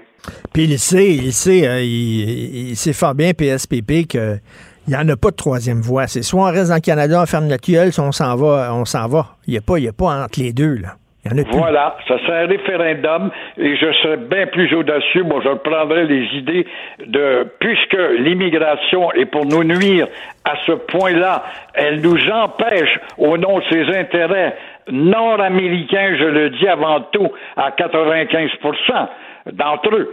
Alors, Guy Chevrette avait osé, pour le 95, 1995, dire seuls les gens qui habitent ici depuis 50 ans devraient avoir le droit de participer au référendum. Les autres, vous venez d'arriver, vous ne connaissez pas assez la tuyauterie de la Constitution et de l'histoire du Canada et du Québec. Mais là, encore une fois, on va être ben trop chatouilleux pour imposer une mentalité de la sorte. Tout à fait. Merci beaucoup, Gilles. On se parle demain. À demain. Au revoir. Merci, bonne journée. Merci à l'équipe formidable duo de choc et de feu qui m'appuie. Euh, Charlotte Duquette à la recherche. Merci beaucoup. Jean-François Roy à la régie, la réalisation, les effets sonores. put put tagada toin toin. Merci Jean-François. Et euh, c'est Benoît qui prend la relève. Et nous, on se reparle demain 8h30. Profitez de l'excellente journée ensoleillée. À demain. Cube Radio.